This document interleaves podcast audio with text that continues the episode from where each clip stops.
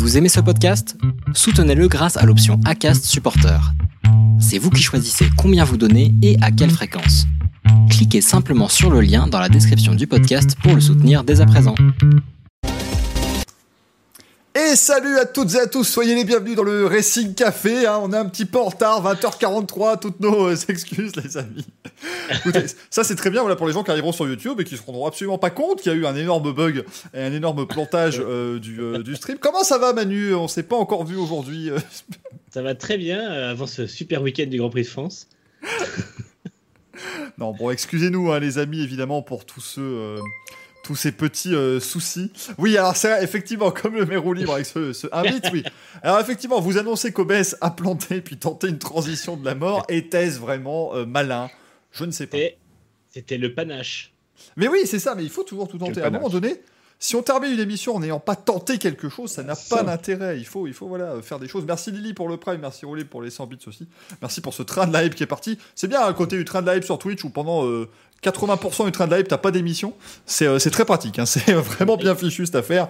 Euh, du coup, les amis, bon bah, désolé YouTube, vous n'aurez pas le tout début de l'émission, vous n'aurez pas euh, euh, la réaction de Manu vis-à- vis-à-vis des, des 8 heures de Portimao. On expliquait donc, on parlait donc de cette deuxième manche du Wake. Et Gaël, on, parlait eh bien de ces consignes d'équipe qui ont été faites chez, chez Toyota. Alors excusez-nous aussi, ça va pas être très joli aujourd'hui. Il y aura que ça, il y aura que nos quatre têtes. Je ne touche plus à rien. Je n'en peux plus. C'est surtout la tienne qui pose problème. Pardon. Gratuité. Oui. Oui. Alors, qu'est-ce qu'on disait? CPT, bon, ben ça c'est fait. Euh, ceci dit, c'est bon signe, hein, parce que quand on voit le succès qu'ils ont, euh, on devrait péter plus d'émissions. Bref. Euh, oui, on disait les consignes d'équipe de Toyota. Oui, effectivement, ça cache toujours en fait euh, une stratégie d'écurie, parce qu'on essaie toujours de protéger les positions. hein, euh, on en a eu d'ailleurs le cas. Euh, le week-end dernier à Bakou, ouais, c'est bien d'avoir deux voitures en tête, mais bon, s'il y a celle de tête qui se casse la gueule, c'est toujours bien que la deuxième ramasse le laurier. Mais c'est un petit peu la même chose hein, euh, ici en endurance avec Toyota. Euh, donc, effectivement, à un moment donné, on a décidé de switcher les positions, que la 7 repasse en tête devant la 8. Et c'est souvent le cas, en fait. On a toujours l'impression que c'est la 7 qui doit laisser la 8 en tête avant qu'il réinverse les positions. Donc, c'est bien la 8 qui a gagné. Mais bon, voilà, si certains peuvent penser euh, que c'est euh, voilà, c'est toujours euh, préjudiciable au spectacle, c'est que quand même derrière, l'équipe a de très bonnes raisons.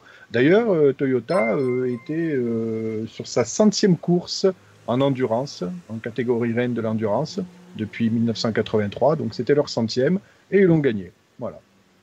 Ouais, c'est plutôt pas mal du tout, effectivement. Alors après, c'était une course de Wake traditionnelle, dans le sens où ben, euh, la, la 7 a, a mené, et puis il y a eu un souci, et du coup la 8 a gagné. Voilà, c'est c'est de toute façon, ça fait... Logique.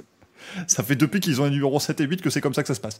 Donc euh, c'est assez, euh, assez terrible. Peut-être alors peut-être que cette fois-ci, voilà, ils vont mettre toute leur malchance en début de saison, et qu'au 24 heures du Mans, ça va enfin marcher euh, pour l'équipage de la, de la numéro 7. Merci Rolly bon, pour les 53 milliards de bits qu'il vient d'envoyer. Pour dire. Alors merci Diane Harper aussi, qui a déjà remporté le message chat euh, d'or hein, de, de- de la soirée.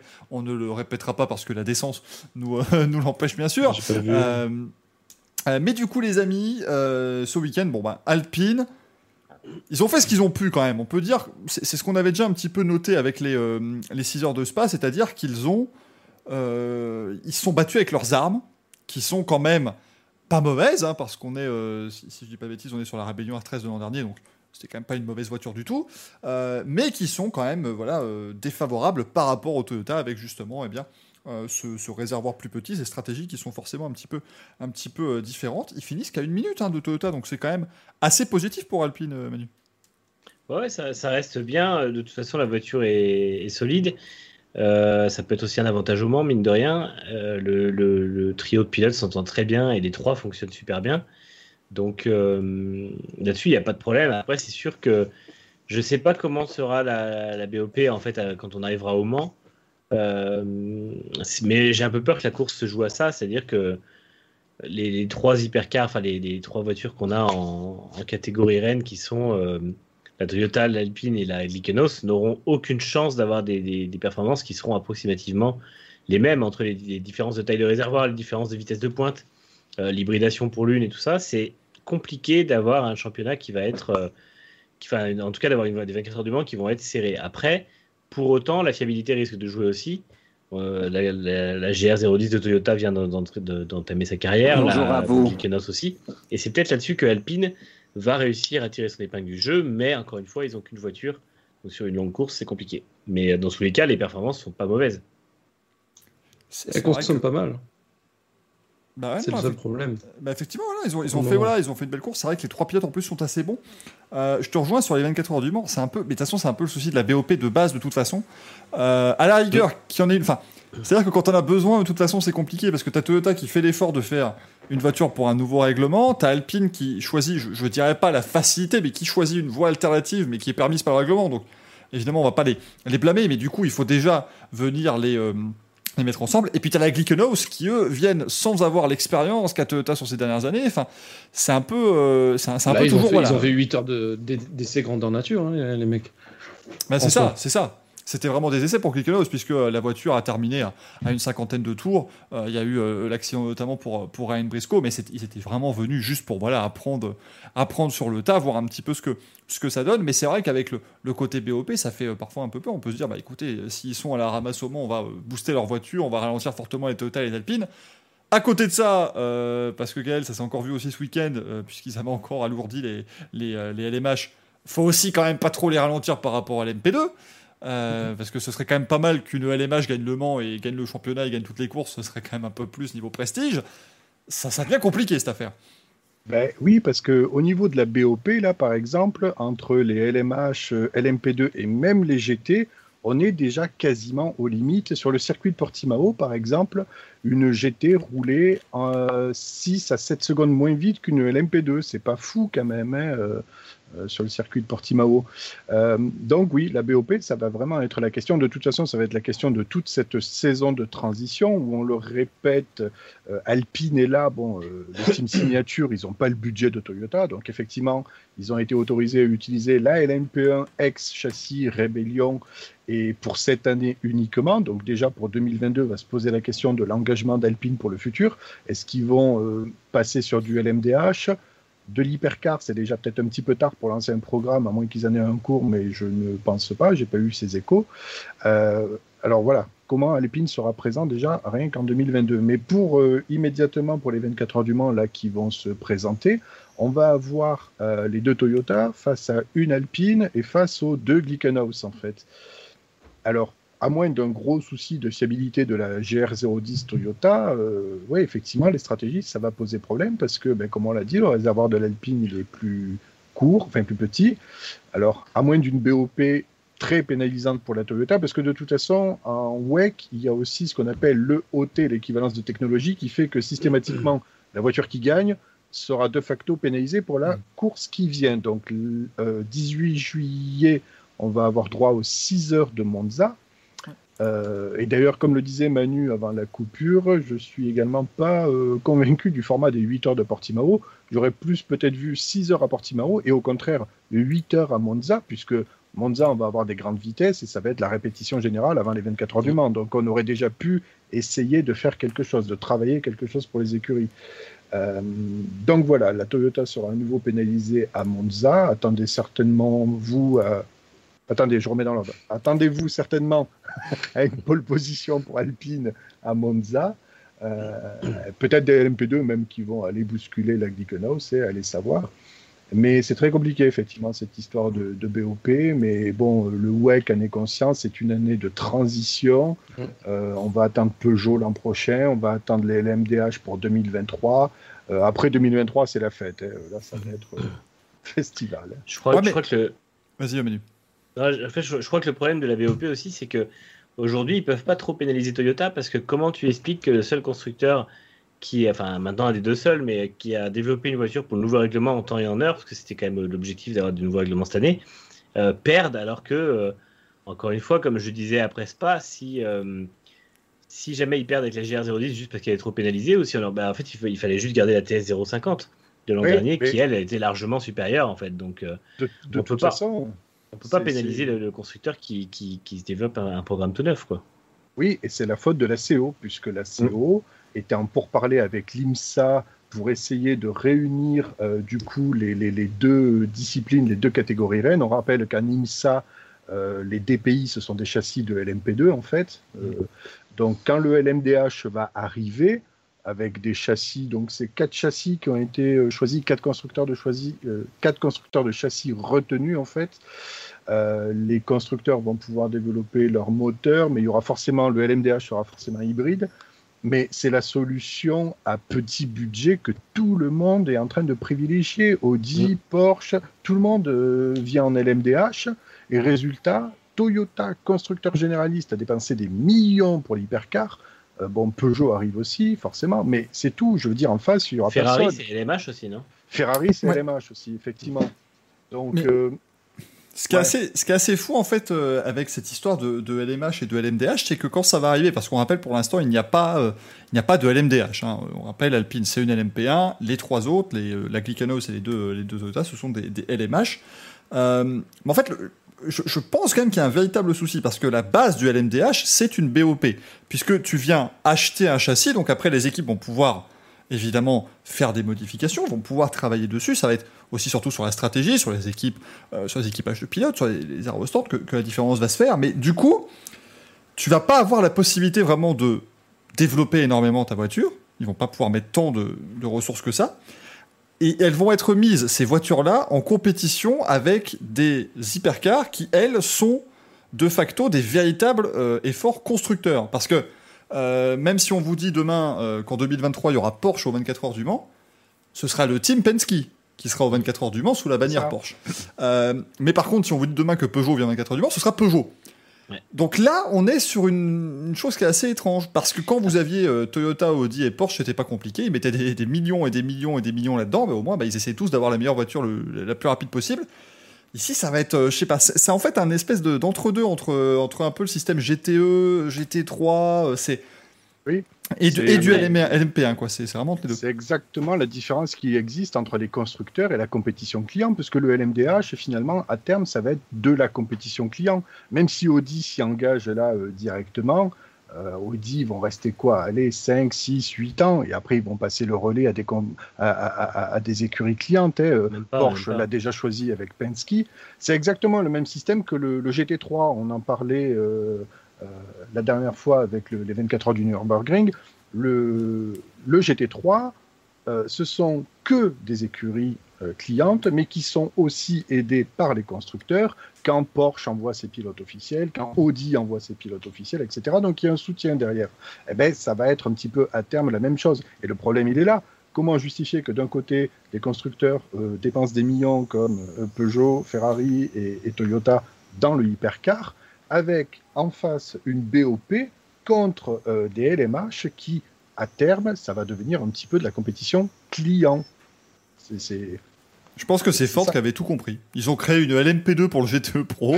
Ils ont filé ça à Ganassi. Ils ont gagné 24 heures du Mans avec ça en, GTE Pro. Ils étaient contents. Voilà, c'est vraiment, c'était. Euh, c'est moi, moi je suis euh, un grand, un grand amoureux de la compétition client. Je trouve que c'est mmh. extraordinaire quand vous regardez les 24 heures de Spa, les 24 heures du Ring, les, les, épreuves de GT3, c'est un panard pas possible.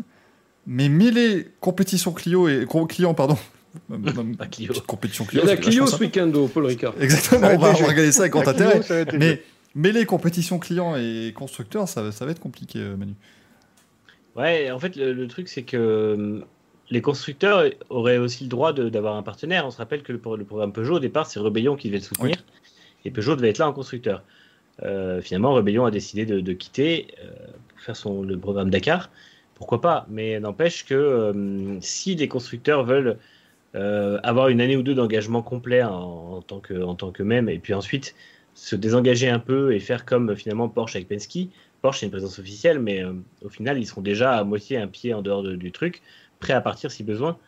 Et alors, il n'y aura pas ce côté compétition client, effectivement, parce que les prototypes LMH ne sont pas forcément destinés à ça. Ils ne sont pas destinés à être fabriqués en grand nombre pour être vendus. Euh, mais il y a la possibilité quand même de, une fois que le proto roule bien et que, que le, le, règlement permet de le garder euh, sans devoir faire beaucoup de travail de développement et de recherche, ça peut largement euh, se faire avec une structure privée ou semi-privée. Par contre, c'est vrai que ça reste plus attrayant même maintenant pour les constructeurs ce format justement de compétition client qui permet de, s'engager tout doucement et puis bah, si ça va pas on se désengage si ça va, on récupère quelques lauriers euh, de l'argent en vendant le proto et puis on, reste pas loin en montrant un petit peu le logo. Et c'est vrai que finalement, ça c'est pas un secret que la plupart des constructeurs optent aujourd'hui pour le, LMDH. Et euh, la, question à se poser, c'est chez Penske parce que, euh, évidemment, on sait que Porsche va certainement vouloir mettre de ses pilotes en, LMH, mais Penske veut aussi mettre ses pilotes en, LM, enfin, en LMDH, pardonnez-moi, mais Penske veut aussi commencer à placer ses, ses pilotes. Alors après, bon. Je sais pas, je sais honnêtement pas si vous venez dire à Will Power demain, Hey Will, tu fais les 4 heures du Mans, je sais même pas quelle sera sa réponse. Je, je n'ai aucune idée, je, je ne, sais, je ne Mm. sais pas lire le, le Will Power. Mais, euh, mais Simon Pagenaud, lui, il dirait, il signerait les deux mains, à mon avis. Euh, New Garden et, et McLaughlin, faudrait voir. Euh, vous imaginez le petit, un, petit, un petit Brad Keselowski, Ryan Blaney, Simon Pagenaud, 14 de Ça Oh n'aurait aucun sens, mais euh, ce serait sympathique. Oh là pas C'est ce qu'il lui dit, tu lui dis, t'auras un ventilateur pour la voiture, il viendra. à mon avis, ouais, Will Power, c'est tout ce qu'il faut. Un ventilo et tout se, tout se passe bien. Salut Manosque qui nous, euh, qui nous rejoint dans le chat, l'ami Loïc. Euh, on, on tient à s'excuser évidemment hier pour euh, euh, la piètre performance de l'écurie Racing Café qu'il a terminé que au deuxième au mieux de notre, du quiz chez les amis de Galaxy. Je suis euh, désolé, je, je n'ai pas pu. euh, J'ai été nul. Surtout qu'il a terminé deuxième au bout de 3 heures d'émission. Les gars, vous, portez la poisse quand même. on devrait faire moins de 3 heures ce soir. Allez, on, on y croit. On, on y croit. On a été honteusement volés. Je tiens à le signaler. Non, non, l'ami Jules a été très bon. Après, c'est Oui. vrai que se battre pendant les trois quarts de l'émission pour que finalement ça ne compte pas, est-ce vraiment du sport auto? Je ne sais pas. Mais euh, ça, le mec, il va évidemment retrouver à chaque fois des, euh, des, des excuses. Mais en tout cas, voilà, c'était un petit peu pour euh, vous dire ce qui se passe en, en, euh, en, en, en- en WEC. Je ne retrouverai plus le nom du championnat, mon Dieu, alors que je suis sur le site. hein. J'ai j'ai marqué, il y a marqué WEC devant moi, mais j'étais complètement euh, absent. C'est l'écurie Jota qui a remporté la, la course en LMP2.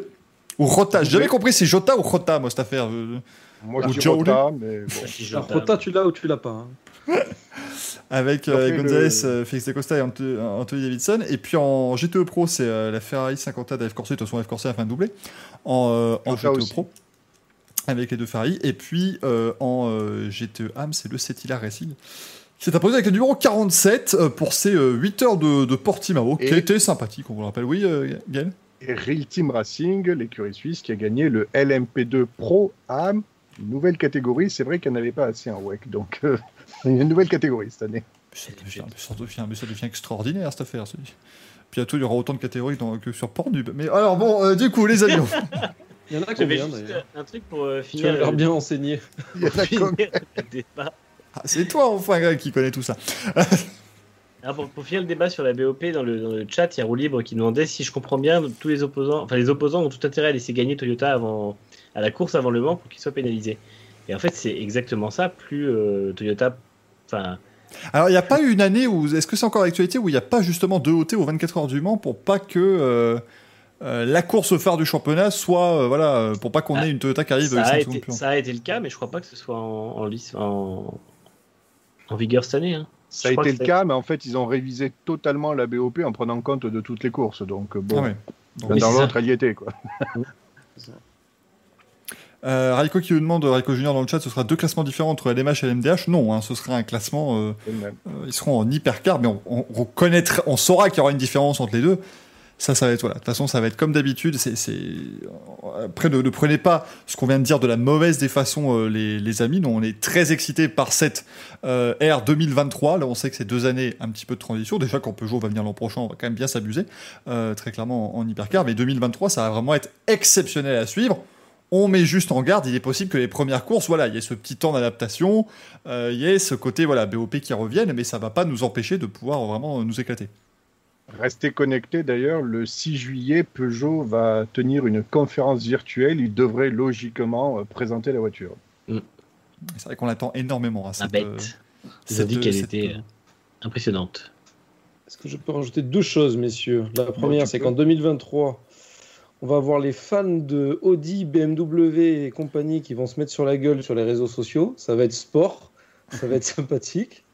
Et la deuxième, c'est euh, les, les collègues de motorsport.com euh, version anglaise qui ont sorti un, joli graphique euh, par rapport à Portimao. Ils disaient que la, donc la Formule 1 faisait le circuit en 1.18 348. L'hypercar, donc Mathieu Vaxi... Vaxi-Pierre, en 1.30 364. L'Oreca LMP2 de To- Tom Blomqvist en 1,31 210. Et euh, Fabio Quartararo en MotoGP le, fait le circuit en 1,38 862. Voilà, ça- Et la, for- la Formule E en 2 minutes 12. Non, la Formule E tombe en panne parce que ça, Ah, descend beaucoup. d'Alexandro Agag qui me dit qu'il va te tuer. Et Quartararo, le tour est effectué combinaison ouverte ou fermée? Fermé pour Avec la braguette ouverte. Ah oui. Avec ou sans casque? Oui. Sans casque. Euh, Racing XB nous dit apparemment une nouvelle marque devrait être annoncée juste avant les 24 heures du Mans. Je dis ça, je dis rien. Écoutez, nous euh, verrons. En tout cas, sachez que toute l'équipe du. Racing, Oh Il nous Toute- a donné un indice toute l'équipe du Racing Café est actuellement en train évidemment de mettre les fonds. hein. Nous prenons toutes nos petites pièces pour lancer. Donc, euh, On va engager une Lada, un Lada Hypercar. Ouais, Une, ouais, une Dacia, Moi, je l'ai vu, hein, moi j'ai les, j'ai les croquis. Oh, elle va être incroyable cette voiture. On la, on la présentera. C'est quand déjà Gaël pour euh, Peugeot? Le 6 juillet. Eh bien, nous présenterons notre voiture le 5 juillet, bien évidemment. Avec Comme les, de Et MPI Renault comme dans Kangoo, une si Dacia. vous voulez.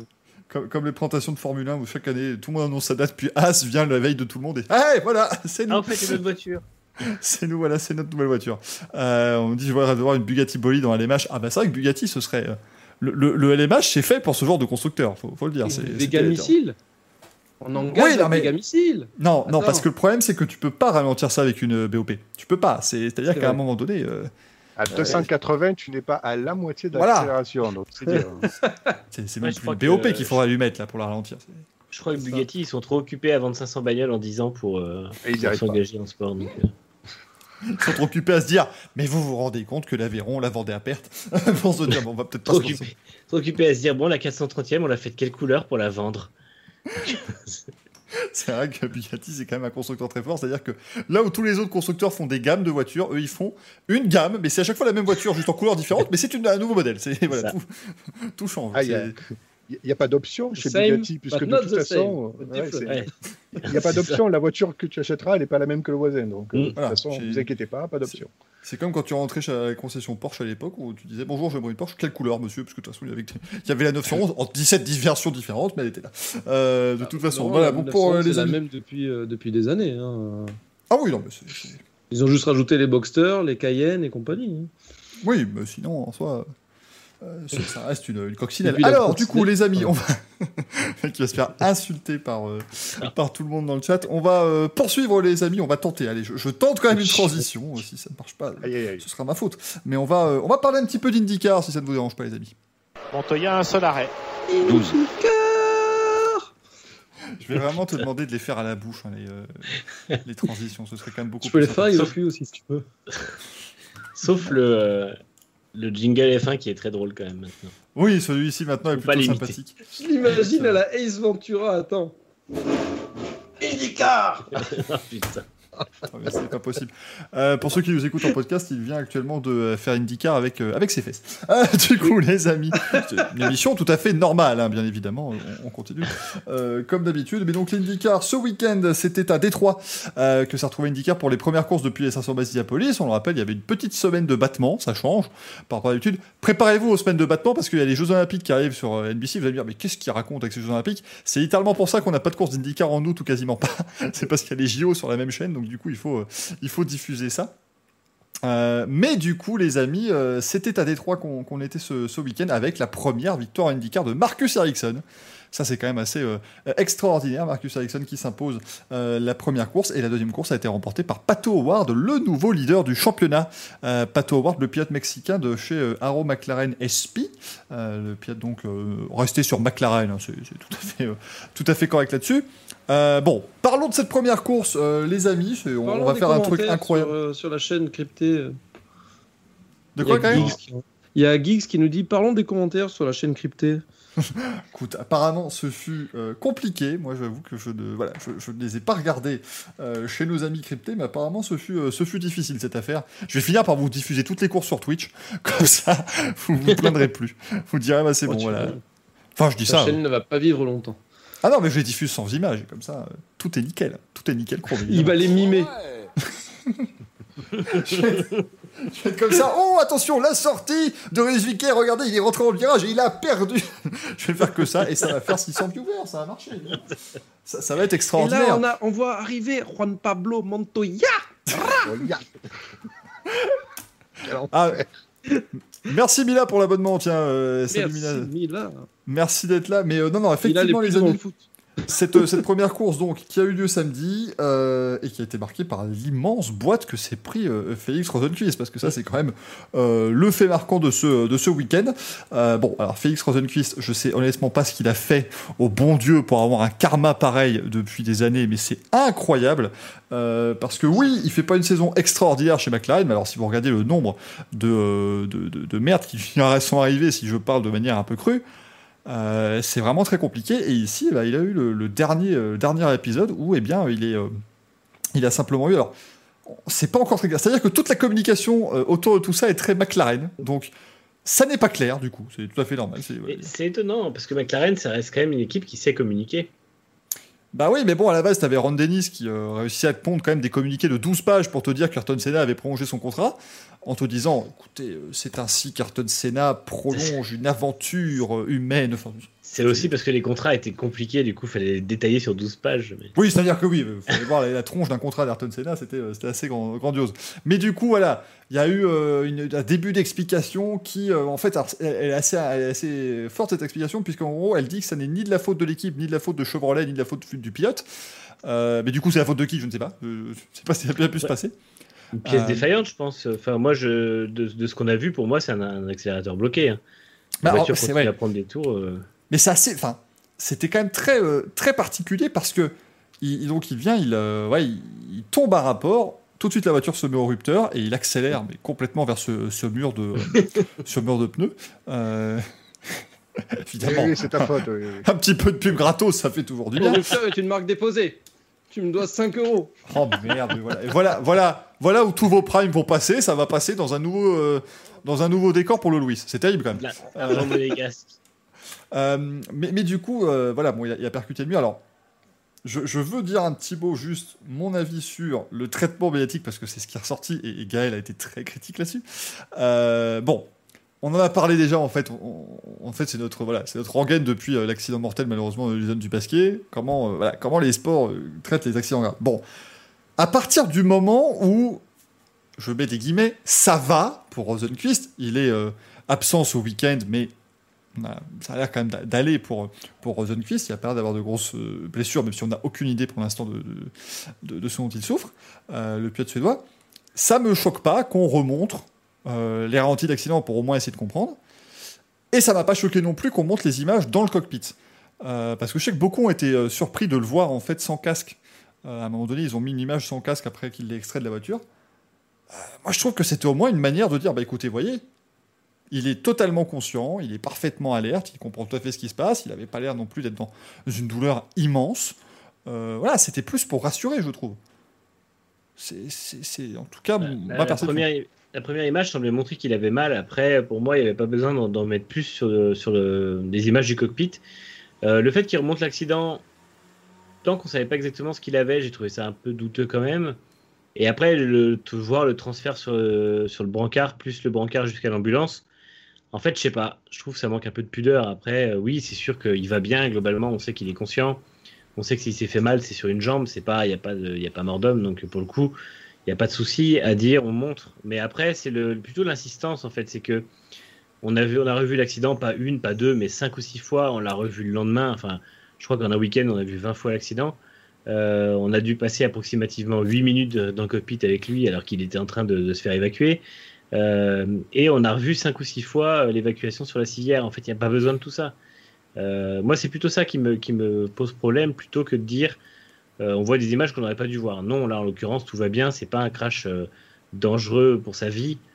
Donc, je suis suis pas choqué, mais c'est juste plutôt le, côté insistant qui m'a posé problème. Écoute Manu, te- te plains pas, puisque ce week-end, nos amis d'NBC vont très certainement nous dire à un moment donné Redus Weekend n'est pas présent ce week-end puisqu'il s'est fracturé la clavicule, mais est-ce que vous saviez qu'il a eu un terrible accident aux essais d'Indianapolis en début d'année C'est sûr. De façon. Ce, ce week-end, si les, si les planètes s'alignent, on verra l'accident de Grosjean à Bahreïn, on verra le crash de Barber en début d'année, on verra l'accident de Vickey à Indianapolis, puis on verra l'accident de Rosenquist six fois euh, à Détroit. Voilà, on vous, récapitule à peu près la diffusion de ce week-end, les amis. On est quand même très sympathique. Euh, bon, du coup, après cette grosse peur quand même de, euh, de, de- Félix Rosenquist, la course est repartie. C'était voilà, un peu moment, mais la course est bien repartie. Et alors, bon, willpower, willpower, willpower. Comment vous, comment vous expliquer? C'est-à-dire que bon, euh, je crois que je vais vraiment le sortir. Je vais sortir un livre. Je vais me replonger dans toutes mes archives depuis qu'il a fait ses débuts en Car en 2005. Et je, vais, je crois que je vais tout compiler parce qu'on peut vraiment faire un vrai bouquin, un pavé sur les manières, euh, les manières de perdre une course de willpower. C'est, Par contre, si tu fais ça en couverture, tu mets la photo où il fait le Ah oui, bien sûr, c'est, prévu. Ça, c'est tout à fait prévu. c'est obligé.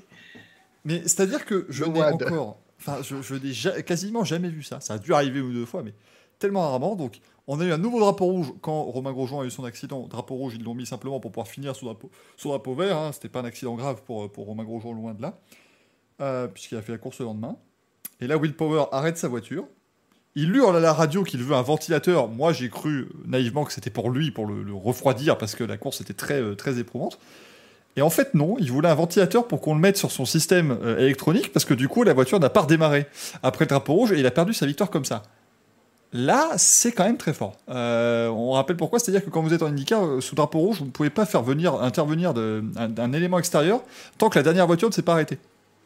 Donc du coup, il a dû attendre qu'il faisait très chaud, ça a surchauffé, et il n'a pas pu reprendre le, restart. Moi, Gaël, j'étais abattu. Je, je suis pas, j'ai pas regardé avec un intérêt sur quelconque. Je suis pas euh, pro willpower ou anti willpower, loin de là. Mais j'étais, attends, je me dis comment, qu'est-ce qu'il peut faire ce gaillard? Ben, c'est Willpower la poisse. Hein. D'ailleurs, quand on l'a vu énervé à la caméra, j'étais persuadé qu'il allait nous replanter un doigt. Hein. Je, me... je voyais l'image arriver déjà. Donc, euh, ouais, c'est vraiment. Euh, c'est incroyable. Puis la dernière fois, c'est vrai qu'on l'avait déjà évoqué, je crois, sur un précédent Racing Café. Euh, ce pilote qui a toujours au moins inscrit une victoire depuis quoi 2007. Hein, euh. Il n'a pas raté une année sans victoire. Bon, là, ben, là déjà, c'est voilà, il va falloir un petit peu. ça, ça presse maintenant cette année. Mais c'est vrai que, ben, ouais, il aurait mérité plus de titres, plus de. Euh, peut-être des Indy 500 en plus. C'est Will Power la poisse. Ce, ce garçon, c'est exceptionnel. quoi. Et en plus, il est même pas détestable comme pilote, quoi. C'est-à-dire qu'il se plaint des choses qui sont véridiques. On pourrait croire que le pilote en fait des caisses et euh, non, c'est juste que voilà, le, le, garçon est gentil et il a une poisse pas possible. C'est je trouve, je trouve, que le, plus terrible, c'est que sa poisse lui arrive toujours quand il est dans ses meilleurs jours, en fait. Il n'y a jamais un jour où il, il y a jamais, c'est jamais les jours où il est de toute façon à la ramasse qui va lui arriver vraiment quelque chose de merdique. il va juste finir par se foutre dans le mur ou quelque chose comme ça. Et les jours où là, comme, euh, comme à Détroit, où bah, c'est la course est pour lui, euh, non, il y a toujours un grain de sable, quoi. C'est ça, c'est complètement dingue. Euh, là, j'avoue que j'ai ouais, eu de la peine pour lui. Alors, j'ai été aussi très content pour Marcus Ericsson, qui, qui remporte cette première victoire en IndyCar. Ça fait plaisir. Hein. C'était, ça faisait, ça doit bien faire 10 ans qu'il n'avait pas gagné une course. D'ailleurs, Marcus Ericsson, c'est ce qu'il a dit, je crois. En, GP2 l'année dernière. 2013, je crois. Ah, 2013, ouais, ça devait être en 2013, oui, avant, avant qu'il arrive en F1. Donc, euh, ça fait quand même 8 ans qu'il avait passé sans euh, sans s'imposer. C'était comme Romain Grosjean qui avait attendu 10 ans depuis sa dernière pole position avant qu'il la fasse au, Grand Prix d'Indianapolis. Et euh, Gaël s'en souvient, bien évidemment. et tous les followers de Gaël sur Twitter aussi. mais non, c'est assez, voilà, ça fait plaisir de voir Marcus Ericsson s'épanouir comme ça en, en IndyCar. C'était là aussi qu'il avait eu son premier gros résultat en 2019 chez, chez Schmidt. il avait terminé deuxième à Détroit. Donc là, il confirme avec cette, première victoire. C'est important aussi pour le Team Galaxy Racing d'avoir maintenant trois pilotes qui ont gagné des courses. Euh, Dites-vous qu'on en est à un point de la saison, quasiment à la moitié de la saison. Euh, trois pilotes Galaxy ont gagné des courses. Euh, aucun pilote Penske n'a gagné une. Ça, c'est euh, la chose qui est complètement folle. Mais rassurez-vous, on vous parle de Power la poisse sur la première course. On, a New Garden qui peut aussi qui peut aussi se les bouffer comme on dit sur la deuxième. Mais Marcus Ericsson, les amis, voilà, il, il est discret. Même pendant cette course-là, il a été discret. Mm. Mais au final, ça a bien fonctionné. Et c'est une belle victoire. Ouais, il s'est bien placé et c'est vrai que la stratégie a été. Euh, en fait, Ericsson, c'est quasiment la voiture qui fait le moins de stratégies euh, bizarres dans l'équipe. Dixon fait souvent des stratégies complètement euh, lunaires qui fonctionnent. Palou, on sent qu'il est capable de se décaler quelques tours s'il faut aller chercher un rythme différent. Et merci Greg pour la photo.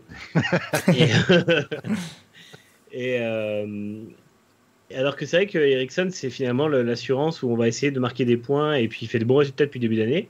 Et là, sur un circuit qui lui convient très bien, ouais, il, a, il a su aller au bout et euh, finalement, il a été, euh, sa victoire a été beaucoup plus, euh, beaucoup plus facile dans les derniers tours. Enfin, en même temps, non, c'est Howard le lendemain, il a eu des bons derniers tours aussi, mais c'est vrai que Je m'attendais, je m'attendais pas à ce que Ericsson, quand il a gagné une course, soit aussi, soit une course aussi une victoire aussi, mais enfin pas facile, mais Il est à l'aise à la fin, en tout cas. Ouais, à a l'aise quoi. Ouais. Ouais, et surtout, ça fait plaisir parce que comparé à l'an dernier où euh, chez Ganassi, il était opposé à Rosenquist, on avait euh, le duo suédois, Ouais. on était quasi persuadé que celui qui était en danger, c'était quand même Ericsson et non pas, non, Mm. non pas Rosenquist. Quoi. Et bah, du coup, la victoire euh, vient à point nommé, ça fait plaisir. Bah, en danger, moi je suis pas d'accord. C'est-à-dire que euh, si Ericsson n'était pas là, la voiture n'existerait pas. Donc, euh, Oui. Oui, aussi, oui. Je pense bon. que la voiture, la- je pense que ce que donne le sponsor permet aussi de mettre de l'argent dans les autres voitures, donc euh, parce que je pense que le sponsor donne plus que ce qu'il faut. Et euh, je pense que l'an dernier, il le garde aussi pour ça, mais c'est vrai que là, du coup, avec cette victoire, avec finalement pour l'instant une saison qui est plutôt bonne de sa part, euh, il n'y a a rien à dire sur sur sa présence, quoi. Non, clairement, et ça aussi c'est pour évidemment euh, embrayer sur l'autre sujet euh, sensible. La présence de Jimmy Johnson, pour moi, n'est pas non plus euh, voilà, euh, honteuse, même s'il crée, euh, bon, crée un petit peu de remous en fin de course. C'était en fin de course 1 hein, qui crée le. Ah oui, le fameux drapeau jaune qui coûte euh, sur lequel Power euh, a son problème. Non, ça c'est Grosjean, ça. C'est Grosjean qui se crache et Ah qui oui. fait son drapeau rouge, mais je crois qu'il y a Johnson qui fait un. qui, euh, qui, commet, enfin, qui crée un drapeau jaune avant. Euh, effectivement, bon, voilà, lui encore une fois, je vous rappelle, s'il n'était pas là, parce que beaucoup me disent est-ce qu'il peut pas mettre quelqu'un d'autre dans la voiture? S'il n'était pas là, Carvana, le sponsor n'est pas là non plus, il n'y a pas de voiture. Donc euh, voilà, c'est- ça va pas plus loin, c'est c'est pas plus compliqué que ça. Puis encore une fois, il n'est pas non plus honteux. Je veux dire, oui, il n'est pas au niveau, et voilà, maintenant. euh, Il s'est bien défendu en course 2. Hein. Ouais, il, il progresse en fait. Le mec, putain, ça fait, ça fait 20 ans qu'il qu'il- qu'il courait en NASCAR. Je pense que la- l'ampleur du, du changement est énorme. hein. C'est pas quelqu'un qui passe de la F1 à la IndyCar ou qui passe de la F2 à la F1. C'est vraiment quelqu'un qui euh, quasiment change de sport. Donc, euh, laissons-lui le temps. On dit toujours il faut au moins une mi-saison, une demi-saison pour se mettre dans le bain dans une nouvelle, euh, nouvelle discipline. Et bah, lui, il faut peut-être même encore plus. Alors, oui, de toute façon, il a des limites peut-être sur la préparation physique, sur l'âge, sur le fait qu'effectivement. à son âge, on a peut-être moins de facilité à se remettre dans le bain sur quelque chose de totalement nouveau, surtout avec le nombre de, mauvaises habitudes entre guillemets qu'il avait prises dans NASCAR. Maintenant, euh, le mec est de toute façon une légende, quoi qu'il arrive, euh, on ne lui enlèvera pas que c'est un des trois pilotes les plus titrés de l'histoire de NASCAR et qu'aujourd'hui, sa pige, elle est plutôt euh, osée et plutôt courageuse. Et donc, je pense qu'il faut le voir comme ça plutôt que à tout prix dire que c'est juste un vieux qui vient s'occuper, quoi. On m'a dit qu'il était très rapide dans les virages à gauche. Il faut juste apprendre les virages à droite. C'est Marc Marquez, le gars. C'est c'est exactement le même maintenant, euh, Jimmy Johnson.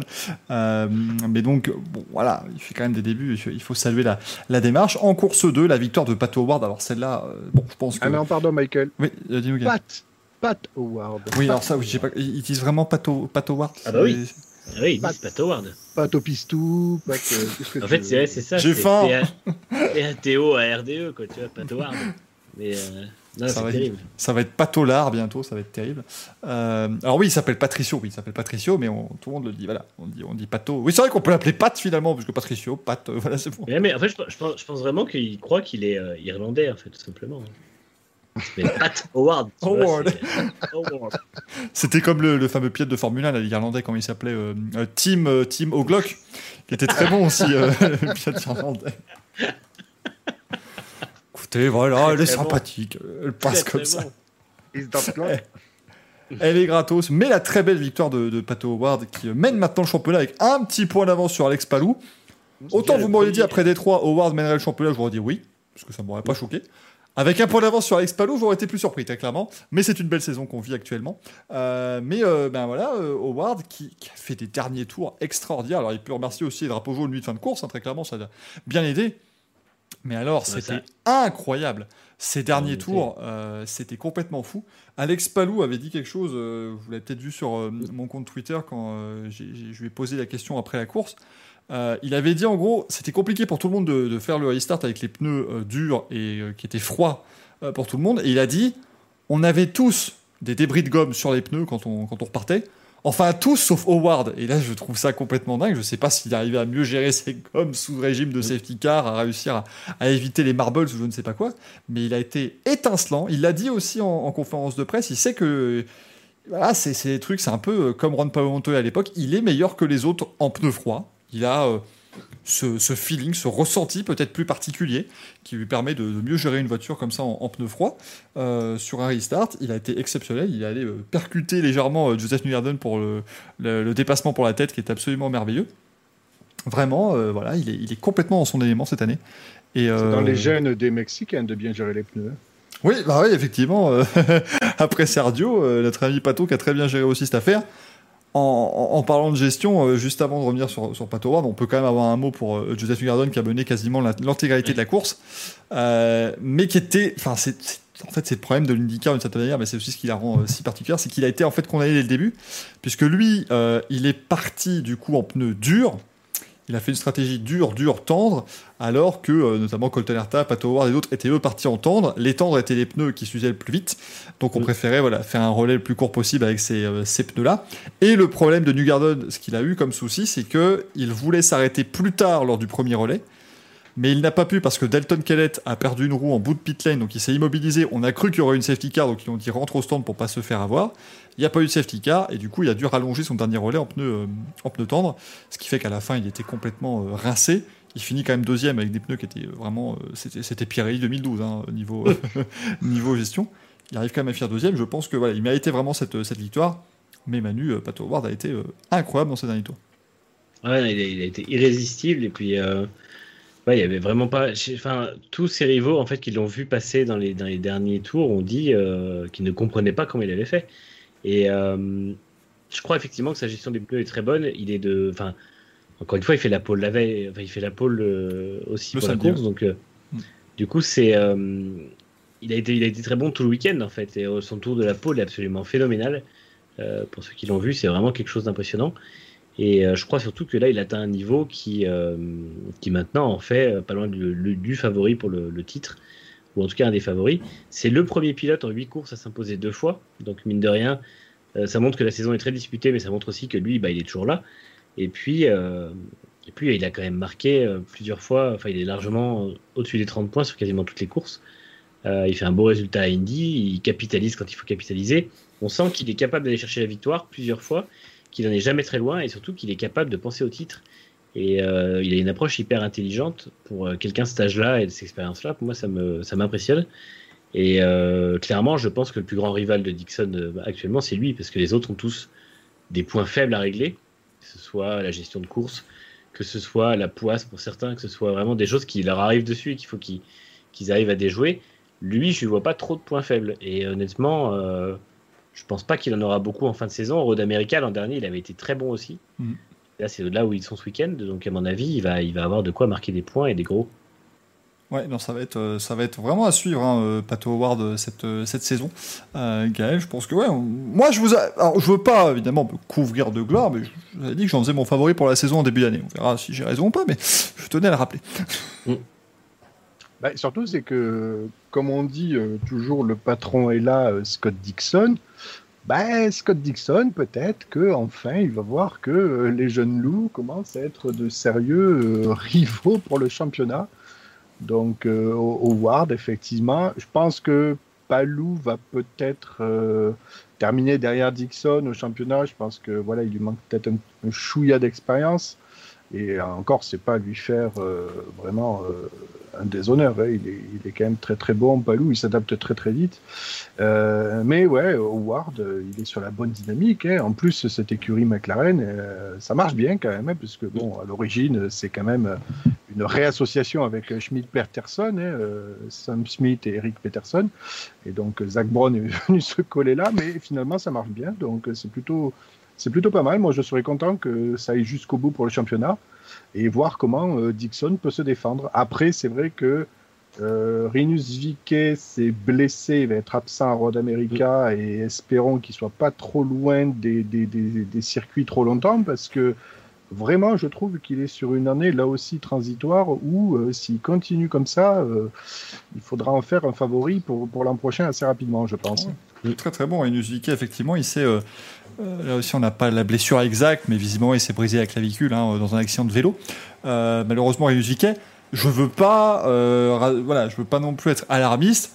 La dernière fois qu'un pilote dans la numéro 21 de chez Carpenter s'est brisé la clavicule, il est revenu deux courses après, il a atomisé le peloton à l'Iowa, c'était Joseph Newgarden en 2016.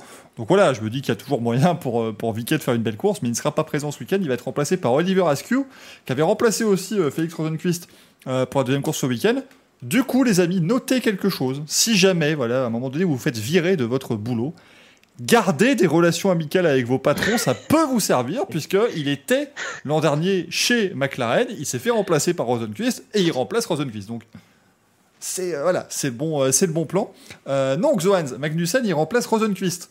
Askew, il remplace Vickey. Mais ce week-end, Kevin Magnussen va faire ses, ses débuts en IndyCar, du coup. Euh, c'était, c'était, euh, c'était la semaine Le dernière avait comeback chez parlé, McLaren. Euh, Comme ouais, dit c'est le Hülkenberg de l'IndyCar. c'est ça, voilà. Oliver Askew qui va se retrouver un peu partout. Alors, Euh, le, Hülke- le Hülkenberg de IndyCar, c'est Connor Daly. hein. Oui, mais le- maintenant, il a, maintenant il, a des, il a des volants à temps plein. Qu'est-ce que c'est que ce merdier? Ça ne va Ouais. plus, ça. on- Super sub, c'est plus ce que c'était. Ça n'est pas ça. C'est, plus Roberto Moreno, c'est pas bien. Euh, mais, euh, mais du coup, ouais, euh, ça, va être, ouais, ça va être sympathique, je pense, notre ami Kevin Magnussen qui va piloter ce, ce week-end chez, chez McLaren. On va voir, évidemment. Euh, Ce que ça a donné pour le week-end écoulé euh, chez nos amis français, bon, c'est un petit peu sous à la grimace, hein, pour être tout à fait honnête, ça n'a pas été top top.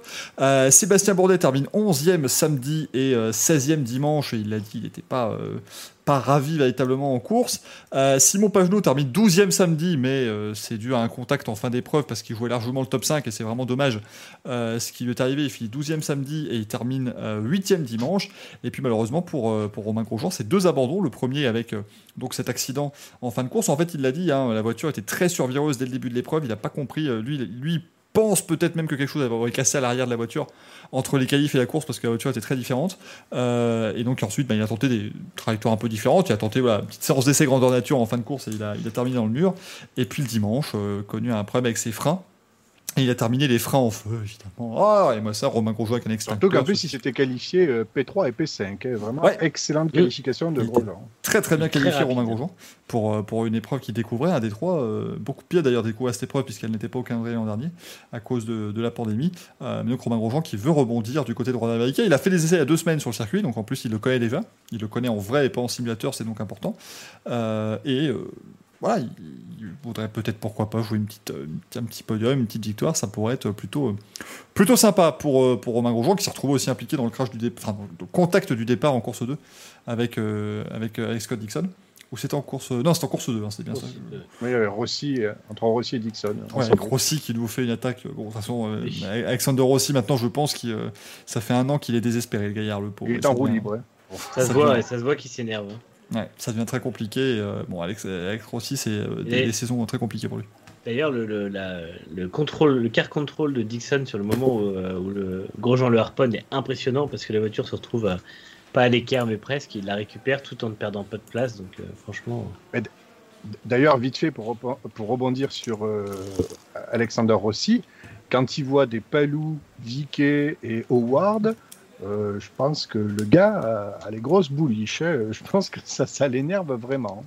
ah, c'est la De toute façon, on en parlait. Il y a des générations d'IndyCar qui euh, qui ratent un peu le coche. Il en fait, il est plein, il est en plein dedans. Alors bon, après, Et enfin, entre deux, et c'est peut-être euh, est pas passé. ridicule. Il a un Indy 500, on va pas non plus le plaindre, hein, Ah non, mais oui, euh, oui. Après, Après, les amis, euh, il est de la génération de New Garden aussi. Hein. New Garden, c'est quand même deux titres. Voilà, c'est Mm. pas. Euh, c'est sûr que c'est pas. Ils sont pas aussi étincelants que toute la jeune garde qui vient d'arriver, mais euh, je pense que Rossi, c'est juste une histoire de déclic un jour. hein, voilà, euh, il a été. Après, après, faut pas s'en faire. Comme il s'appelle Rossi, à 46 ans, il sera encore là. Quoi. Oui, il n'y a, pas de souci. De toute façon, il y, a encore, il y a encore 20 bonnes années devant lui maintenant. Il peut, il peut y aller à fond. Mais, euh, mais il faut dire que voilà, euh, euh, Alex Rossi, euh, jusqu'en 2019, il est, euh, il est incroyable et on pense qu'il loupe des championnats parce qu'il a un petit peu de malchance. Depuis 2020, c'est plus compliqué, mais on, peut penser qu'il va, euh, qu'il va rebondir. Moi, euh, chez Andretti, je m'inquiéterais plus pour un James Hinchcliffe, par exemple, qui est totalement, euh, totalement Ah ouais. transparent depuis le début de l'année. Après, hein, euh, les mauvaises langues diront qu'il est de toute façon totalement transparent depuis 6 ans, donc euh, c'est pas, euh, c'est pas, euh, c'est pas méchant. Je vous rappelle hein, que je ne dis pas ça méchamment, puisque euh, c'est, euh, c'est, c'est Hinchcliffe derrière, hein, donc euh, j'apprécie le gaillard. Mais euh, bon, autant vous dire que cette ah, année, euh, il est pas dedans. Hein, c'est... Apparemment, il a plus de facilité pour poser à poil. Bah arrête, Castrales aussi a fait ça, il gagne des Indy 500, c'est bon. ça ne veut pas dire que c'est mal barré. Euh, mais du coup, voilà les amis, ce qu'on pouvait dire sur, euh, sur ces deux manches d'IndyCar. On va un petit peu évoquer aussi ce qui va se passer ce week-end, bien évidemment, euh, chers amis. Mais donc, ce sera ce week-end du côté de, de Road America. Bah, je vous propose un petit peu de regarder qu'est-ce qui va se passer ce week-end. Alors attendez, je, je- je tente des trucs, je tente le cours, à voir ce que ça va donner, hein, si ça fonctionne. Mais euh, je vous ai préparé Petite nouveauté, voilà, on tente des petites choses comme ça sympathiques dans le Racing Café. Euh, mais du coup, on, vous parle souvent de ce qui se passe ce week-end, mais on n'a jamais de programme extrêmement précis. Bah, pourquoi pas en vous en lancer un maintenant, euh, chers amis. Donc voilà ce qui va se passer ce week-end. Et oui, il y en a pas mal des choses, hein. Puisqu'on va avoir de la Formule 1, du moto, de IndyCar, de la Formule 1. Alors la partie est aussi, euh, écrivez-la, hein. prenez un papier, un crayon, faites-vous plaisir parce qu'il y, a- il y en a des choses qui vont aussi avoir lieu. C'est pas exhaustif, mais pas loin. C'est beau. Poste sur Twitter. Ouais, je vais faire Ah, ça, je vais faire ça. euh, Je vais, je vais le mettre aussi d'ailleurs. Après, On euh, après dirait, l'émission. on, on dirait les PowerPoint de George Russell, c'est beau. voilà, par exemple, j'ai pas mis le E ETCR pure, hein, bien évidemment. Voilà, j'ai- pas fait Mm. ça aussi. Euh, mais du coup, les amis, attendez, parce que c'est pas fini. Si on laisse passer encore quelques instants, tada, vous avez même les horaires de ce week-end pour les quatre premières catégories. Si c'est pas Oh, merveilleux quand même. C'est beau. Extraordinaire. Euh, puisque ce week-end on y est, ça fait plaisir évidemment, c'est le Grand Prix de France de Formule 1 qui va avoir lieu ce week-end sur le euh, circuit du, euh, du Castellet, au- sur le circuit Paul Ricard. Donc euh, demain matin, les premières séances d'essai à 11h30, séance d'essai 2 à 15h, les EL3 samedi à midi, les qualifs à 15h et la course à 15h sur C8. Tiens à le rappeler, C8 qui va diffuser en clair le Grand Prix de France de Formule 1. Vous n'avez donc aucune excuse, euh, les amis, bien sûr, si euh, voilà, vous ne pouvez pas regarder euh, ce Grand Prix. Là, aucune excuse ne sera tolérée. La moto donc s'adapte, hein, comme souvent évidemment, adapte ses horaires. C'est en Allemagne qu'on retrouvera le MotoGP avec la course à 14h dimanche. L'IndyCar, ce sera à 18h45 sur le circuit de Road America. Là aussi, à regarder les amis, parce que Road America, c'est globalement le Spa-Francorchamps euh, américain. hein. C'est euh, une piste exceptionnelle de 6 km qui est vraiment euh, formidable. Et puis il y a de la Formule 1 à Puebla ce week-end aussi au, au Mexique. Non, Alors, Par contre, la Formule E, la Formule E, j'avais vu 23h04 le départ. Alors, je sais pas si c'est 22h30 prise d'antenne ou. Oui, j'ai mis En les fait- prises en- Oui, parce que c'est-à-dire que. Ah oui, les Parce amis. fois, moi- mais la, la Formule E, c'est toujours douteux. En fait, ils sont, ils sont incapables de marquer un horaire précis. donc, euh, Agag a acheté un fuseau horaire. Non, mais c'est-à-dire que les amis, j'ai fait un truc qui est très simple. Je me 34 suis dit, voilà, je vais aller sur les sites officiels, je suis allé sur la Formule 1, t'as les horaires, MotoGP. Alors non, non, non, la Formule AI, le site officiel, c'est une merde phénoménale. Oui. Ils mettent à jour 5 minutes avant le, la course. Cette ça. année, j'ai laissé tomber la Formule AI. hein. J'ai mis, les, j'ai mis les horaires qui sont indiqués sur le site de la Formule 1, donc effectivement, ce sera un peu plus tard, mais Donc c'est de la merde. il y- aura prise d'antenne sur la chaîne L'équipe, enfin sur le site de la chaîne L'équipe et sur, euh, et sur Eurosport à, à 22h30 du coup samedi et euh, dimanche. Merci Alex pour euh, ton abonnement aussi. Bon du coup les amis, on, on va quand même vous faire le moment que vous attendez tous et toutes. hein. je, je me saisis d'un petit papier. Ah non, pardon, oui, pas encore, pas encore, c'est à 23h ça. Euh, Mais du coup, les amis, le moment que vous attendez tous, les pronos pour le Grand Prix de France de Formule 1. Oh, punaise. Normalement, c'est l'un des plus simples de la saison à pronostiquer, vu que c'est pas, pas le plus animé. C'est un des plus simples de la saison. Qui sait qui va s'endormir le premier de nous quatre, c'est ça? Est-ce que vous tenez vraiment à ce que je fasse un pronostic moi? Je- Bah, tant que tu fais pas un pari qui est oui, un pari, non, tu à ça. poil, euh, ça va. Moi, j'allais faire un jeu avec le chat. Vous lâchez des noms et en fait, je vais lire les noms au fur et à mesure et ça fera mon prono. ok? Allez-y, les gars. Eh, Alors Manu, euh, donc Paul et podium, hein, les amis, comme d'habitude. Hum, Paul Hamilton. Oh, cette prise de risque. Attends, tu vas voir la prise de risque. Ah, ouais. Podium. Je vais mettre Hamilton, Verstappen et Bottas. Oh la prise de risque. Eh, prise de risque parce Et que ça, Bottas c'est nul actuellement, donc c'est très très fort. Alors Greg, qu'est-ce que ça donne? Enfin, moi je vois ce que ça moi, donne ce dans que le ça chat. donne, Bon courage, hein. Alors, si on commence depuis le tout début, on a Tsunoda, Oh, je suppose, pour la pole. Voilà. Entre deux insultes. Après, il y a Maspin qui est ressorti. Donc, on va dire Maspin euh, victoire. Genre, on va pas se le cacher. Là, ça allait à l'aise au Paul Ricard. Bon, hein, voilà. À marche arrière, peut-être. Ouais. Norris euh, en P2. Villeneuve, malheureusement, euh, il, est, il est forfait. Allez, on va dire Bottas. J'hésitais avec Ricardo qui était juste au-dessus, mais on va suivre l'ami Greg qui dit Bottas. euh, Ah non, Bottas premier DNF. Ouais, bah P3, c'est pareil. hein. Ah, donc ils finiront à deux C'est ça, c'est ça que tu dis? Voilà. Exactement. Quel beau Grand Prix de France qui s'annonce. Euh, Gaël? Alors, pour la pole position, étant donné les chaussures d'Hamilton, on va pas parier sur lui, donc je vais mettre Bottas pour la pole. Qui sont en Oh. cuir. J'ai été choqué. Cuir, cuir, cuir c'est peut-être du faux cuir. Ah, c'est du vrai cuir. Ah, c'est du vrai cuir. Non, Ou peut-être que c'est prélevé sur végétal. C'est prélevé sur l'un des queers. Vous vous souvenez de l'émission de TF1 d'il y, y a 20 ans C'est peut-être ça, non Je ne sais pas, je suis perdu. C'était le quart d'heure euh, beauté.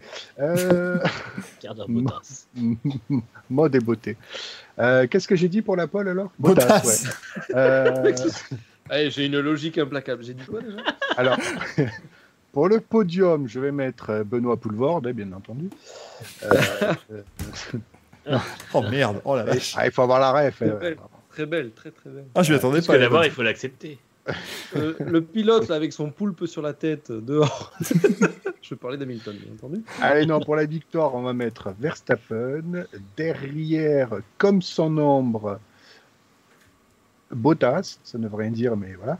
Et Perez P3. D'accord.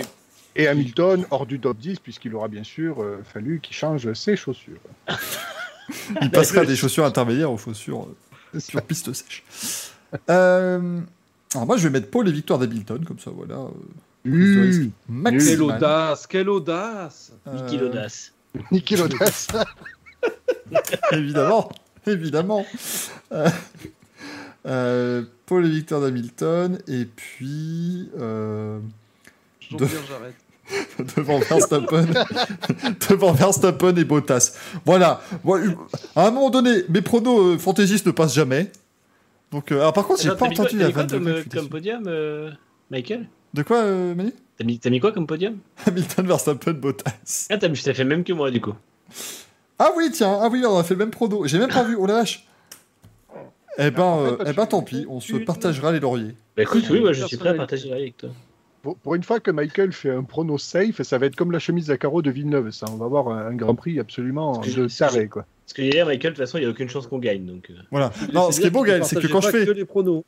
quand, quand je fais des pronos euh, fantaisistes, le Grand Prix est fou derrière et le résultat est tout à fait logique quand même. Et c'est ça qui est fort. C'est des trucs comme ça qui sont merveilleux. C'est quand t'as un Grand Prix qui ressemble à rien et que t'as quand même Hamilton, Verstappen, Bottas. ça, c'est des vraies bonnes courses.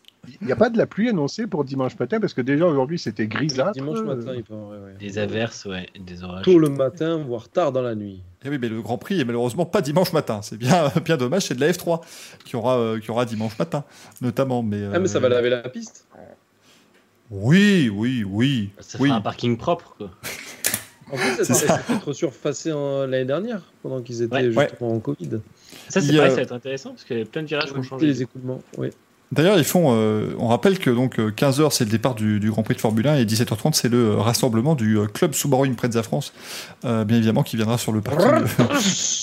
voilà, exactement, ils viendront faire ça et ils euh, compareront des, des carbus pendant euh, pendant 6 heures. Euh, bien évidemment, on se retrouve bien sûr euh, dimanche à 17h30 les amis pour le débriefing complet de ce euh, Grand Prix de France de Formule 1.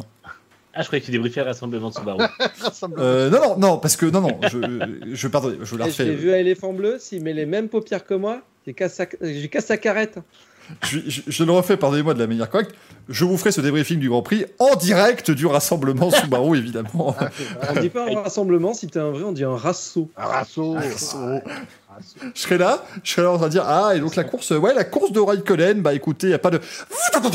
Ah, bah écoutez, il y a. Ah, y a José qui vient de passer. de la Subaru.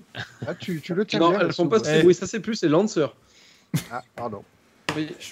Eh, je fais ce que je peux à un moment donné. hein. Jean-Michel Labouche, il fait, il fait ce qu'il peut avec ce qu'il a, hein, bien tu évidemment. fais des pipes avec le cul Pardon, excusez-moi. Alors, on disait. Oh putain, on disait les news, hein, je pense, les amis. Bon, euh, Passons non, ce week-end, parce que je vous l'avais mis dans la petite partie euh, euh, et aussi ce week-end. Euh, Vas-y, Le chat, oui. le chat, il y a quand même Brésil Developer qui a marqué Bernadette Subaru. Je trouve ça très, Oui. très bon. La base. Oh merde, elle est validée celle-là. Oh, elle est parfaite. Excellent. Ah oui, j'avais pas vu le Barrett Subaru, je suis vraiment désolé. Non, non, elle est vraiment très bonne. Elle est très très bonne. Euh, mais du coup, euh, les amis, donc, bon, ce week-end formuleux, un Puebla, tout ça, machin bidule. Euh, mais euh, ce week-end, Formule 1, s'il te plaît? c'est le début. C'est important, c'est le début de la nouvelle ère du DTM. Euh, le, le DTM ce, ce week-end qui va donc se disputer avec des GT3. Je- Oui. Écoutez, moi, je- Avec des Ferrari, c'est génial. Voilà. Et avec Non. Alex Albon. Avec Alex Albon en Ferrari, avec Marc. Alfatori sur le côté. Oui, moi, moi aussi j'ai du mal à comprendre la phrase. Si Euh, je peux, si je mais- peux me faire l'avocat du diable, euh, s'il n'y avait pas eu ça, on n'aurait plus de DTM. Donc, euh, bah, Ah si, oui, bien fais. sûr. Mais après, euh, ils, ils sont déjà disparus une première fois. Est-ce que, est-ce que ça aurait été euh, si grave qu'ils disparaissent une seconde fois? Que, Voilà, je me pose des questions. Mais après, Vous voilà. savez ce que veut dire DTM d'ailleurs? Euh. Deutsche Tourenwagen Meisters. Allez, Non, ta mère? Alors, euh, un point au Louis. Pour Louis, le Je mec se donne des points, tu sais. Allez Ah, celui-là est pour moi. Tiens, t'en veux Tu fais des trucs comme ça pendant toute l'émission et à la fin tu démarres avec le premier qui a déjà 9 points. Euh, voilà. Et puis, euh, et puis après, de toute façon, on finit ça sur une mort subite et puis, et puis je perds. Euh, mec, carrément, ouais, ça- somme depuis hier. Mais je suis belge, enfin, Manu, évidemment que j'ai le seum. C'est pas possible. Je vous le dis, comme, comme j'ai vraiment dit, voilà, écoutez, je suis numéro un mondial. Il faut que tout le monde ait peur de moi, c'est normal. Euh, alors, il y aura par contre, ce qui est un peu décevant, c'est qu'il y aura 18 voitures en piste. C'est déjà bien, hein, dire, bon, ils vont au moins faire un championnat avec 18 voitures, mais pour un championnat GT3, c'est pas non plus extraordinaire. Mais il faut dire que c'est un pari de faire un championnat GT3 en Allemagne, sachant qu'il existe déjà l'ADAC euh, GT Masters. Masters, qui euh, est un sacré championnat aussi, avec de sacrés castars, comme dirait euh, Gaëtan Vigneron. Euh, mais, euh, mais du coup, là, ouais, c'est un peu. je sais pas, moi, moi, moi, je suis un peu sceptique. Alors, je pense que ça va donner des courses sympathiques, parce que voilà, le GT3, c'est toujours des courses plutôt chouettes. Mais est-ce que vraiment on va rester sur, euh, sur l'ADN du DTM Je suis pas sûr, Gaël. Ceci dit, la fin du DTM, on a terminé à 16-17 bagnoles, hein, donc c'était pas, pas la folie non plus. Euh, alors c'est vrai que bon, bah, ça va pincer certains de voir des GT3 euh, à la place des, des DTM qui avaient adopté le format Class 1. Euh, alors les GT3, ça veut dire quoi? Bah, Ça veut dire qu'on va voir euh, des Ferrari, des Lamborghini, des Mercedes qu'on n'avait plus, Ouais, des Audi, mais des Audi R8 et non plus des Audi coupés RS5 ou euh, je sais plus ce que c'était, oui les RS5 je crois. Ouais, ouais. Euh, Qu'est-ce qu'on va voir encore? Il y, a de la, il y a de la McLaren, voilà. Donc, euh, bon, voilà, historiquement, le championnat allemand qui voit débarquer. Alors, bon, vous allez me dire, oui, on a déjà vu des Alpha dans le championnat allemand. Aston Martin aussi, hein, il y a pas si longtemps. Ou les Stone Martin de, de Air Motorsport, ça c'était magnifique, c'était un cajot cette caisse, je sais même pas pourquoi ils ont fait ça. Il y a eu, euh, Peugeot aussi à l'époque du STW. Euh, oui, quand euh, le, ouais, quand euh, ça a viré même IT, ITC, ouais. ITC, pardon, ITC tout court. TCR, mais Avec des Peugeot qui, qui, qui, qui excellaient d'ailleurs dans le championnat allemand. Euh, bon, effectivement, c'est c'est- c'est bien que le championnat survive, c'est bien pour, pour Gerhard Berger qui a réussi à, à sauvegarder son championnat. Maintenant, ben oui. Alors, entre guillemets, pour les écuries privées qui y sont, ben voilà, ils peuvent acheter des châssis GT3, ils sont plus soumis euh, aux constructeurs, parce que c'était ça, hein, il y avait une partie des constructeurs et puis les, les écuries qui engageaient les, les classes 1 pour, pour du DTM. Donc, euh, ça fait entre guillemets peut-être un peu du roulage, mais ça aussi ampute certaines. euh, Enfin, ça fait des, des, des, des baquets qui feront doublon avec d'autres catégories si d'autres pilotes voulaient rouler ailleurs, entre guillemets. Après, c'est euh, c'est provisoire, provisoire comme, euh, comme choix, je crois. De toute façon, euh, en gros, c'était la seule euh, solution pour que Berger sauve le championnat et ne plante pas tout le monde au dernier moment. Il n'a pas Et- voulu que tous les, les employés du DTM se retrouvent sans emploi. Du coup, il a pris ça, mais il a dit que derrière, il voulait voir avec d'autres constructeurs pour relancer, parce que il il veut relancer un, un truc plutôt proche du super tourisme. Là, c'est vrai qu'on n'est plus du tout dans le super tourisme, et lui, il veut revenir à ça. hein. Et d'ailleurs, est-ce que tu peux annoncer aussi que le futur du DTM va passer par l'électrique aussi? Parce qu'il y a le dès 2023, je crois, hein, on Mhm. aura un DTM électrique. DTM hein, électrique, on, aura, on avait le DTM classique, le, le GT4, mais qui peut pas prendre l'appellation de GT4 et qui s'appelle, je sais plus comment. Trophy, DTM. DTM Trophy. DTM Trophy, merci. Donc on aura DTM Trophy, DTM Légende, DTM Simple et le DTM électrique qui arrive en 2023, je crois. Et le DTM eSport. N'oublions pas le Aussi, DTM eSport.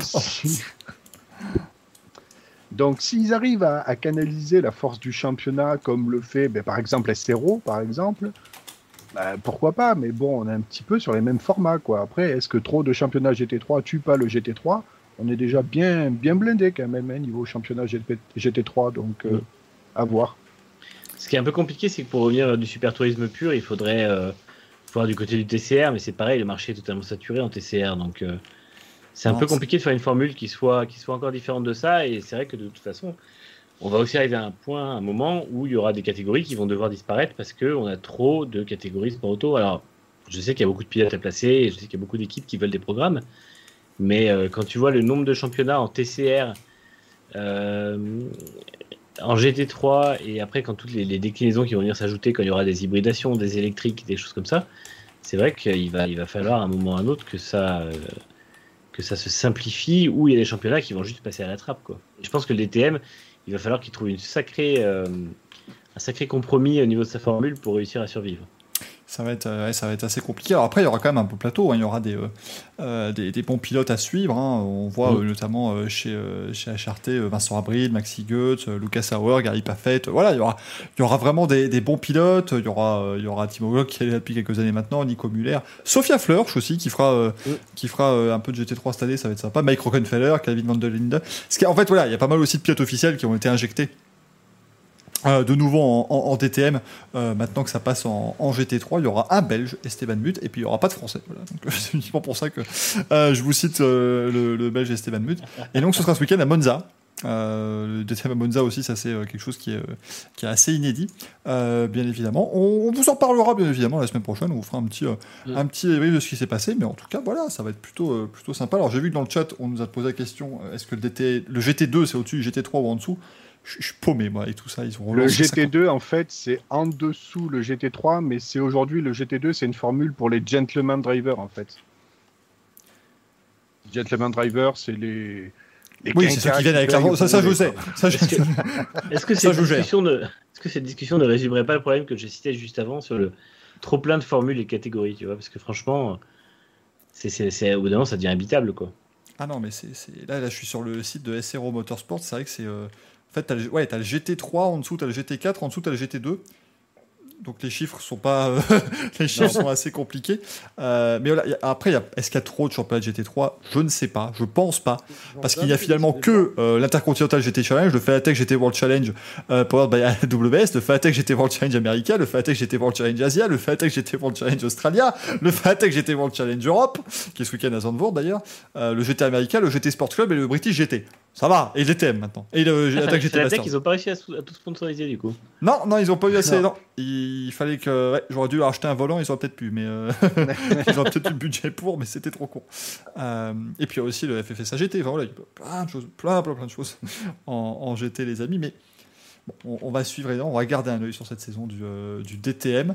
euh, qui passera aussi par euh, le Lausitz Ring, pas encore le Norris Ring, hein, puisqu'on peut pas encore euh, organiser de course en ville euh, en, en Allemagne. On passera donc par le par euh, Zolder. On aura aussi euh, le Nürburgring, le Red Bull Ring, Assen et Hockenheim. Donc des circuits toujours très sympas. Ouais, le choix de circuit est très sympa, hein, franchement. euh, notamment Zolder, moi je trouve vraiment super chouette. Et puis, En GT3, euh, c'est très bien en plus. ouais. Et globalement, non, c'est cool. C'est pas, un mauvais- pas un mauvais championnat, encore une fois. c'est euh, son existence en elle-même est pas, est pas problématique. C'est plutôt le, le paysage autour qui est, qui est un peu chargé. Quoi.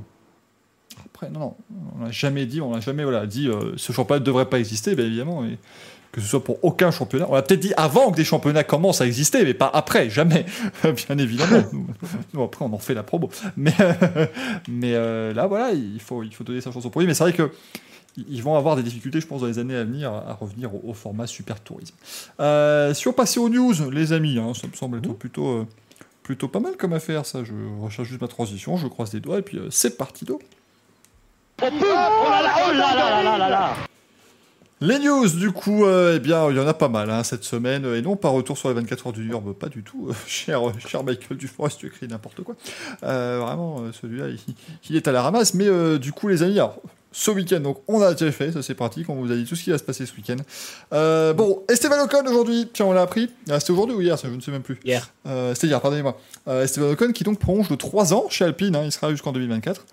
Euh, on, on le sentait venir, hein, honnêtement, vu son très bon début de saison, euh, Greg, euh, puisque tu n'as pas énormément parlé ce soir, je te donne la parole sur, sur l'ami Esteban, mais euh, voilà, plutôt une bonne nouvelle quand même. Hein. Moi, Esteban, ça fait partie des, des pilotes que je j'appréciais pas forcément euh, avant et qui cette année me. Euh, non, mais tu tu sais, il y a, il y a des pilotes qui te qui t'inspirent pas. Te- te- je veux dire, il a pas un charisme extraordinaire, euh, Esteban. Euh, c'est pas sa faute. c'est- encore un. Non, mais je veux dire, c'est encore un gamin, etc. Je veux dire, même Gasly, il a pas un charisme extraordinaire. Je veux dire, quand tu vois euh, Verstappen qui arrive à, à lâcher des des scuds en conférence de presse et tout, il a, ouais, il, il est un peu plus impertinent, mais justement, il a plus, il est plus bankable, quoi. Mhm. Mais euh, Ocon, pour moi, il n'avait pas montré encore de, de grands trucs. L'année dernière, ça avait été en demi-teinte parce qu'il avait une voiture qui n'était pas vraiment fiable. Donc on pouvait pas vraiment, enfin pour moi, on pouvait pas vraiment voir ce dont il était capable. En plus de ça, il revenait d'une d'une retraite. Euh, là, le fait que cette année, il batte Alonso régulièrement, oui, Alonso est de retour, blablabla, il faut qu'il s'adapte. euh, j'en passais des meilleurs. C'est quand même, c'est quand même un gros client, un gros poisson. Il arrive à lui tenir tête, alors qu'on pense, enfin, on pensait, on aurait pu penser qu'il pourrait se faire mettre d'équerre, euh, se faire écraser, tout ce que tu veux. On verra l'année prochaine. Mais euh, là, cette année, il montre de belles choses. Et pour moi, le fait de le maintenir jusqu'en 2024, donc inclus, euh, déjà, c'est une très bonne chose pour le gamin en tant que tel, personnellement. Mm. Parce que c'est pas cool de l'avoir ballotté comme ça. euh, Mercedes, tiens, on va te prendre, on te met en troisième pilote. Tu vas faire tout le travail de botch derrière à faire le, le développement euh, sur les simulateurs. Et puis au final, ben, salut. Euh, je trouve que c'est bien pour son avenir personnel. Et en tant que pilote, euh, dans l'écurie, dans la structure, je sais pas ce que vous en pensez, mais c'est euh, vraiment la stabilité qu'il faut. moi. Mm. C'est il a, il a son rôle, il est en train de le tenir et il va le il va le ref- il va continuer à le façonner pour moi. Ouais, bah, il était euh, temps. Hein. Il était temps, effectivement, parce que Renault n'a Sam jamais Bosseur, eu. il a le retour technique en plus. hein. Re- Renault n'a jamais eu deux ans de suite le même duo de pilotes euh, depuis qu'ils sont revenus en 2016. Donc, Oui. euh, La dernière fois, c'est et euh, encore le dernier changement, euh, c'est ouais, c'est ça, c'était 2014-2015. Les dernières fois, ils ont eu les deux mêmes, mêmes pilotes deux ans de suite. quand c'était Lotus. ouais. Mais alors après, bon, il y a eu fin 2017, début 2018, mais ça c'était évidemment euh, facile Oui. vu que Sainz est arrivé quelques courses avant. Mais euh, c'est bien effectivement pour, pour Alpine, euh, Manu, qui puisse euh, voilà, euh, construire là-dessus. De toute façon, on le sentait venir. S'il faisait une saison comme le début de saison 2020, euh, Gasly aurait sans doute été approché. Mais à partir du moment où il tient largement la baraque, euh, Moi, je, je pense qu'en fait, ça, ça, ça montre un peu qu'on voit avec tous les pilotes que euh, l'adaptation et le retour et tout ça, c'est très compliqué. Tous les pilotes qui changent d'équipe, qui reviennent en F1, ont des difficultés. Ocon, le premier, malgré son année chez Mercedes, a, a enchaîné des milliers de tours dans le simulateur. Dans le simulateur bah, au bout d'un moment, ils n'ont pas réussi à lui faire avoir une, une, une aisance qui faisait que quand il a découvert la Renault, il était au niveau. Et pour autant, on voit qu'il a rien perdu de ce qu'il avait chez, chez Force India, où il montrait une belle pointe de vitesse, où il montrait une solidité en course qui était plutôt bonne. Euh, il avait été injustement viré cette équipe-là parce qu'il n'avait pas d'argent et c'est bien qu'aujourd'hui sa carrière ait pris un autre tournant. Euh, il est dans un vrai projet. On voit que Demeo a misé sur un projet à long terme avec Alpine, ce qui est hyper important aussi parce que mine de rien, euh, les projets français en F1, en tout cas Renault, ça, ça a toujours été un peu. Euh, on verra demain si on continue. Et au final, on. Tu te donnait- rappelles, je, je te coupe vite fait, tu te rappelles qu'on avait eu entre guillemets une régence avec une dame qui était à la tête de Renault, qui était anti F1 C'est- complètement, alors que Demeo, lui, c'est un passionné. C'est Mm. Et heureusement qu'il est Clotilde venu. quoi. Delbos, ouais, qui était l'intérimaire après le départ de. De euh, J'ai oublié son nom. Thierry- Carlos Ghosn. Carlos Ghosn. Ah, ouais, c'est après le oui, c'est après le départ de Ghosn, mais c'était aussi il y avait eu le départ de Jean-Dominique Senard et tout ça. Ouais. Et euh, aujourd'hui, c'est vrai que en fait, Clotilde Delbos, elle, elle est sur les mo- mobilités euh, vertes et tout ça, donc c'est normal que la F1 soit pas son truc. Euh, pour autant, effectivement, Demeo, lui, veut absolument euh, garder cette, cet ADN de, de- de- de compétition et la F1 en particulier. Et, euh, et là, aujourd'hui, on a un projet Alpine qui est lancé, qui euh, bah, va au moins aller au bout de la réglementation suivante, donc c'est 2025 euh, minimum, avec un moteur, il va avoir un motoriste en plus, donc si jamais il y a besoin de moteur sur le plateau, on en aura. Euh, donc c'est hyper, hyper bien pour la F1, hyper bien pour Alpine et hyper bien pour Ocon, qui lui bah, est maintenant un peu comme un Leclerc ou un Verstappen, c'est des, des pilotes, normalement c'est des très bons pilotes, entre guillemets, les meilleurs du plateau auxquels on réserve un, un contrat de 3 ans. Et même si Alpine aujourd'hui n'est pas la, la grande équipe qu'on voudrait qu'elle soit, le fait de récupérer 3 ans de contrat, c'est vraiment un, un témoignage énorme de confiance et de, de volonté de dire oui, c'est avec ce jeune pilote-là qu'on veut bâtir le projet. Merci Greg de nous montrer ici les, euh, ouais, les, les transferts, effectivement, euh, pour le, pour le moment. Euh, Ouais, pour le récap, on a, on a Verstappen qui est jusqu'en 2023 inclus, euh, Leclerc qui est jusqu'en 2024 inclus, Sainz jusqu'en 2022 inclus, euh, Vettel il est en pluriannuel donc on sait pas, Stroll c'est papa, euh, Ricardo et Norris en pluriannuel, à savoir que Norris a été re- renouvelé cette année en pluriannuel, Euh, Alonso c'est 2022 plus option, et Ocon 2024. Après, on a Russell, bah, lui, c'est l'inconnu parce qu'il est en pluriannuel chez Williams, mais on ne sait pas jusqu'à quand, ni pourquoi, ni. Voilà. Et Schumacher et Maspin qui sont en pluriannuel, mais on ne sait pas trop non plus s'il faut. Il y a des. euh, s'il faut, Maspin rachète l'écurie l'année prochaine et fout Schumacher dehors, donc on ne sait rien. Enfin bon, on va savoir. Ouais, c'est encore assez, euh, assez flou, mais en tout cas, ça commence à se dessiner. Cette, euh, cette grille de 2021, Mm. et, et plus tard aussi maintenant, puisque voilà, on, on retrouve, ça faisait longtemps qu'on n'avait pas de très très longs contrats. Et là, entre euh, Verstappen, Leclerc, Ocon, ça commence à en signer de nouveau. Donc c'est peut-être signe aussi d'une stabilité retrouvée pour, euh, pour la Formule 1. Il se dit aussi que enfin, si, si Russell vient chez Mercedes, il signera pour deux ou trois ans aussi d'ailleurs. Oui, oui, il y a de grandes chances, effectivement, oui, que ce soit pas un contrat, euh, un contrat court. Euh, bien entendu, du coup, bah, ça, fait, ça fait plaisir hein, pour, pour Esteban Ocon. Euh, Isaac Adjar aussi, niveau euh, jeune pilote, Red, jeune français, mais qui veut bien aussi jeune pilote Red Bull. C'est toujours une bonne nouvelle, parce que voilà, il y en a peut-être certains qui vont commencer à dire bah, Red Bull, c'est des cons. Non, non, non, Red Bull, c'est pas des cons. Je peux vous dire qu'Isaac Adjar, c'était un de ceux aussi qui disait que c'était très cher, évidemment. Il roule en formule euh, régionale alpine hein, ce, cette année vainqueur notamment à, Monaco. Il fait une très très belle saison pour l'instant, Isaac Adjar. Et du coup, maintenant, bah, il va être soutenu par Red Bull, euh, Gaël, ce qui est une excellente nouvelle. Ah oui, excellente nouvelle, parce que pour le coup, euh, Isaac Adjar, c'est vraiment une des pépites euh, qui n'avait pas encore de gros soutien des, constructeurs, en fait. Donc ça, c'est très très bien. Alors, bon, euh, attention, hein, il, va falloir encore gravir quelques échelons dans les formules de promotion. Mais voilà, on va dire que s'il continue à bien progresser comme il le fait et euh, de, voilà d'accumuler les bons résultats, euh, ça peut donner quelque chose de très intéressant dans les années à venir. Et puis euh, bah, Red Bull renouvelle un petit peu son, son pool de, de jeunes pilotes.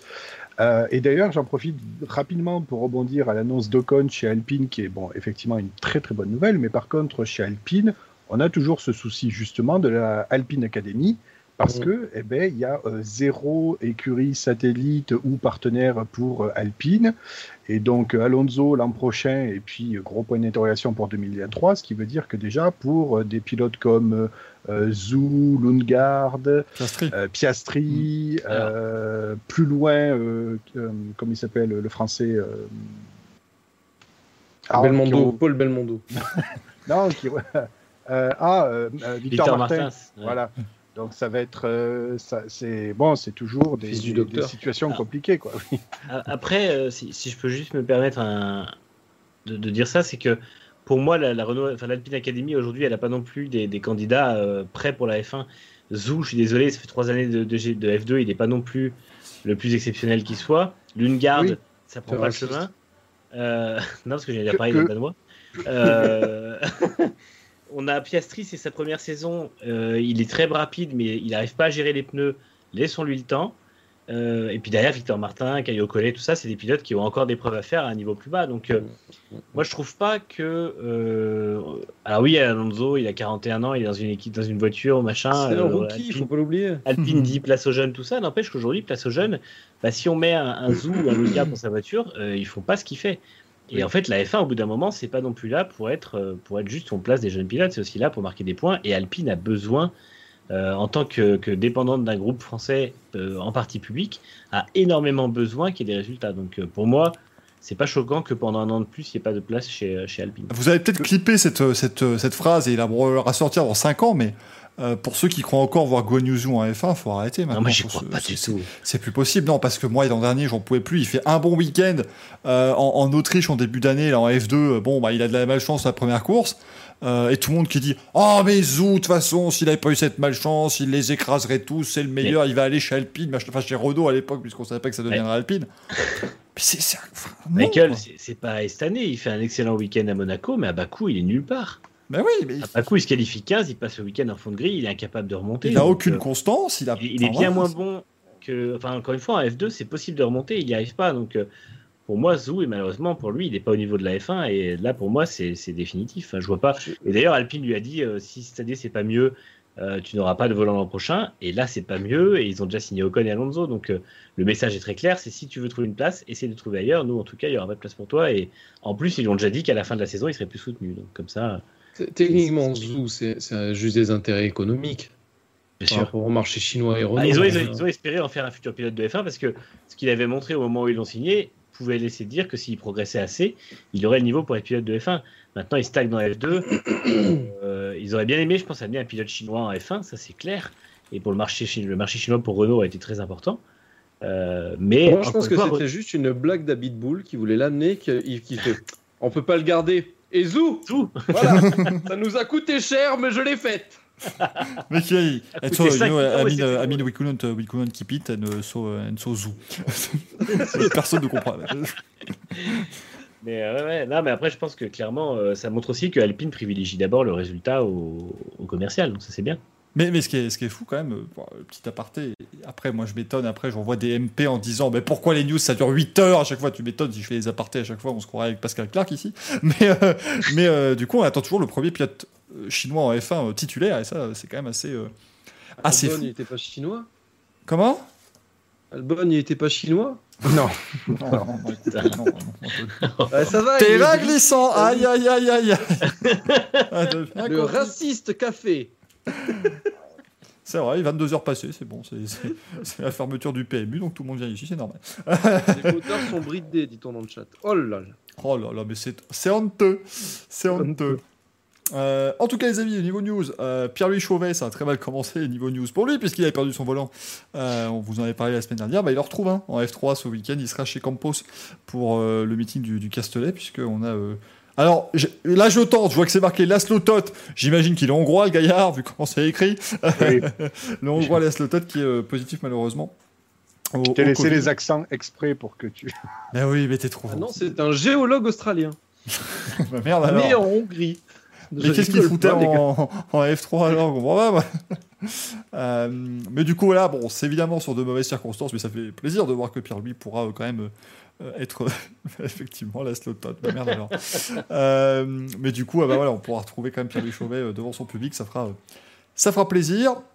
Un qu'on verra pas devant son public, ça on le savait déjà, c'est Robin Grosjean évidemment qui pourra pas être euh, à- dans sa petite présentation dans la Mercedes, ça on le savait puisqu'il est en IndyCar ce week-end. Par contre, il fera pas non plus sa journée de test le 29 juin parce que voilà, petit problème avec euh, tout ce qui est euh, confinement, tout ce qui est voilà euh, quarantaine et tout ce genre de choses, ce sera fait plus tard, donc faut pas s'inquiéter. Euh, Toto Wolf n'oublie pas, de toute façon voilà. hein. Toto Wolf, il a dit euh, à Stoffel Van Dorn, tu piloteras la voiture un jour, donc euh, il n'oublie pas. Toto Wolf n'oublie jamais rien, faut pas s'inquiéter.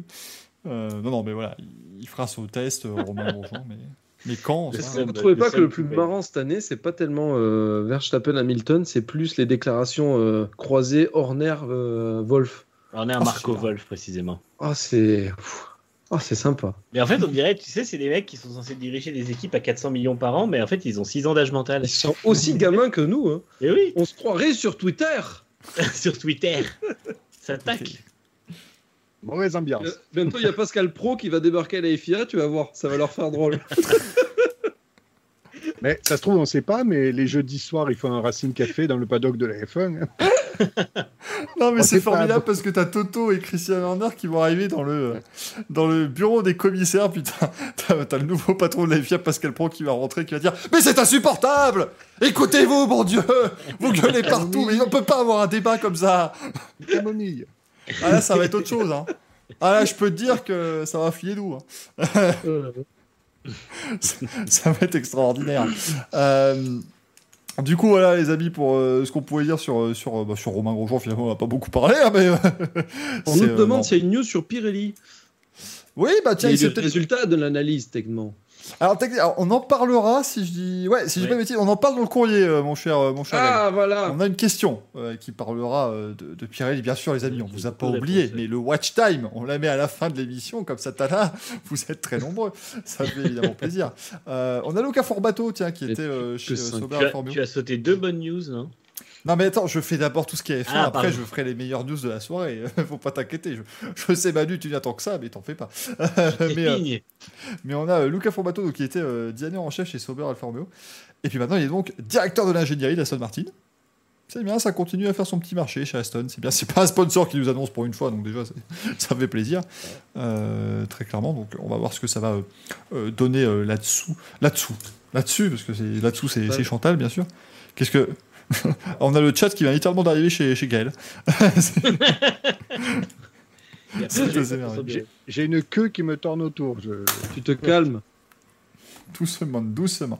Euh, et du coup, Manu, oui, voilà, tu peux enfin euh, éructer de joie.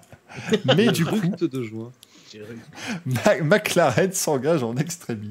Écoute, c'est mes deux grandes passions qui sont enfin réunies. euh, je crois que quand j'aurais vu ça, j'aurais tout vu. Franchement, mais Gaël, c'est tellement déçu si on n'entend pas. Ah bah le, le chat vient de faire tomber la caméra, euh, mesdames et messieurs. J'aurais au moins voulu entendre un bien, ça aurait été extraordinaire. Mais euh, non, non, mais alors, Manu, non, mais alors, des gens posaient la question sur mon Discord. Quel intérêt pour McLaren d'aller dans un championnat de SUV électrique? Euh, Mais en fait, c'est peut-être l'un des seuls championnats au monde où c'est juste des gens qui viennent faire de la course. Il n'y a, Oui. pas d'intérêt commercial derrière. C'est ça, en fait. Y a... Parce que là, je me suis posé la question, je me suis demandé s'ils n'allaient pas faire un SUV électrique, mais d'un côté, ça, ça bousculerait tout leur, euh, leur principe. Mais effectivement, je pense que c'est un, un endroit où ils peuvent faire la course. Il y a la Ferrari ne devait pas faire de SUV. Ouais, Ferrari, c'est un moment qu'ils l'ont dit, alors que McLaren ont répété en fin d'année dernière que eux, Oui. C'est- c'est vrai, Greg, Ils répètent je- régulièrement qu'ils gardent leur pilote aussi. C'est c'est vrai, Greg, je me rappelle de cette. je- euh, C'est un sarcasme. Non, je ne suis pas naïf, monsieur. Je me rappelle de cette phrase d'Enzo Ferrari à l'époque euh, qui disait jamais Ferrari ne fera de SUV. Si, si, je me rappelle Oui. bien, c'était en 82 Oui, oui, oui. qu'il Il avait avait dit ça. même dit des, des SUV. Les. Pas que- Mais- Jamais nous ne ferons de SUV. Voilà, c'est exactement, c'est c'est De beau. toute façon, dans, dans l'absolu, Ferrari ne fait pas de SUV, ils font un FUV. Oui, non, mais oui, non, mais oui, mais ça. C'est oui, véridique. Oui, oui, c'est un Fucking FUV. utility vehicle. C'est en fait, non, mais c'est, non, en fait, non, Gaël, c'est juste qu'ils ont téléphoné à Fernando Alonso après son accident de, de vélo et il leur a répondu Super, faites un FUV, c'est génial, j'adore. C'est juste ça, hein, il y a rien de plus. J'ai cru, cru voir un gros FUV. C'est absolument C'est la FIV, la FUV. Alors, Greg, fuck you, Valtteri. Mais bah, du après, coup, moi, voilà. j'espère vraiment que, que McLaren ne fera pas de SUV parce que j'estimerais, je prendrais ça comme une trahison personnelle. Mais euh... y y aura une tribune. Il y aura une tribune de Manu qui dira pourquoi McLaren m'a trahi. C'est ça, un C'est un bro qui 42 Hey, what the fuck? fait Oh, you man, the champ. Comme ça, avec Chef Mami. Ce sera Mais, euh, Manu. Ce sera Chef extraordinaire. Manu. Ah, mais bon, après, oui, je, pense en fait que c'est. Enfin, faut voir aussi le fait que l'extrémie coûte pas très cher et que ça fait de l'exposition et qu'à mon avis, c'est un des rares championnats de sport auto où les gens repartent pas plus pauvres qu'ils sont arrivés. Et tout bonnement, euh, ça, ça aide aussi McLaren, je pense, parce que. Et bon, Brown a dit que ça, ça se faisait facilement, il y a genre 7 ou 8 employés et c'est tout quoi. Donc, euh, Ma- Manu, c'est quoi cette phrase de Robin des Bois là? Ils n'arrivent pas plus pauvres qu'ils sont arrivés. mais que ils repartent pas plus pauvres qu'ils sont arrivés. Ah non, oui. mais c'est- Robin des Bois, le gars. non, mais, mais non, mais c'était. euh, en F1, on dit toujours que. que- Qu'ils repartent avec beaucoup moins d'argent que quand Ouais, ils le, meilleur moyen pour quitter la Formule 1 avec une petite fortune, c'est de démarrer avec une grosse. C'est ça. C'est, euh, euh, une grosse fortune. Ah. Ah, Ah, pour Oui. moi. tu serais déjà en Parce F1. que Il y a le point J qui mettait euh, FUV n'est pas trompé. euh. Donc je me posais des questions. Mon dieu, mon dieu. Euh, ce week-end aussi, les amis, c'est le début, parce que je vous l'avais pas mis dans le, dans le, le petit, euh, format- le petit programme, pardon. Ce week-end, c'est le début du Pure ETCR, le Pure ETCR. euh, Parce qu'on est en France, on parle français. Euh, du coup, donc ça, c'est Ouais, assez. la Summer Race. C'est c'est un peu, en fait, les amis, ce système, c'est un peu donc le, bah, le TCR qui devient électrique, mais avec un système très différent, plutôt inspiré des courses de rallycross, oui, euh, Gaël?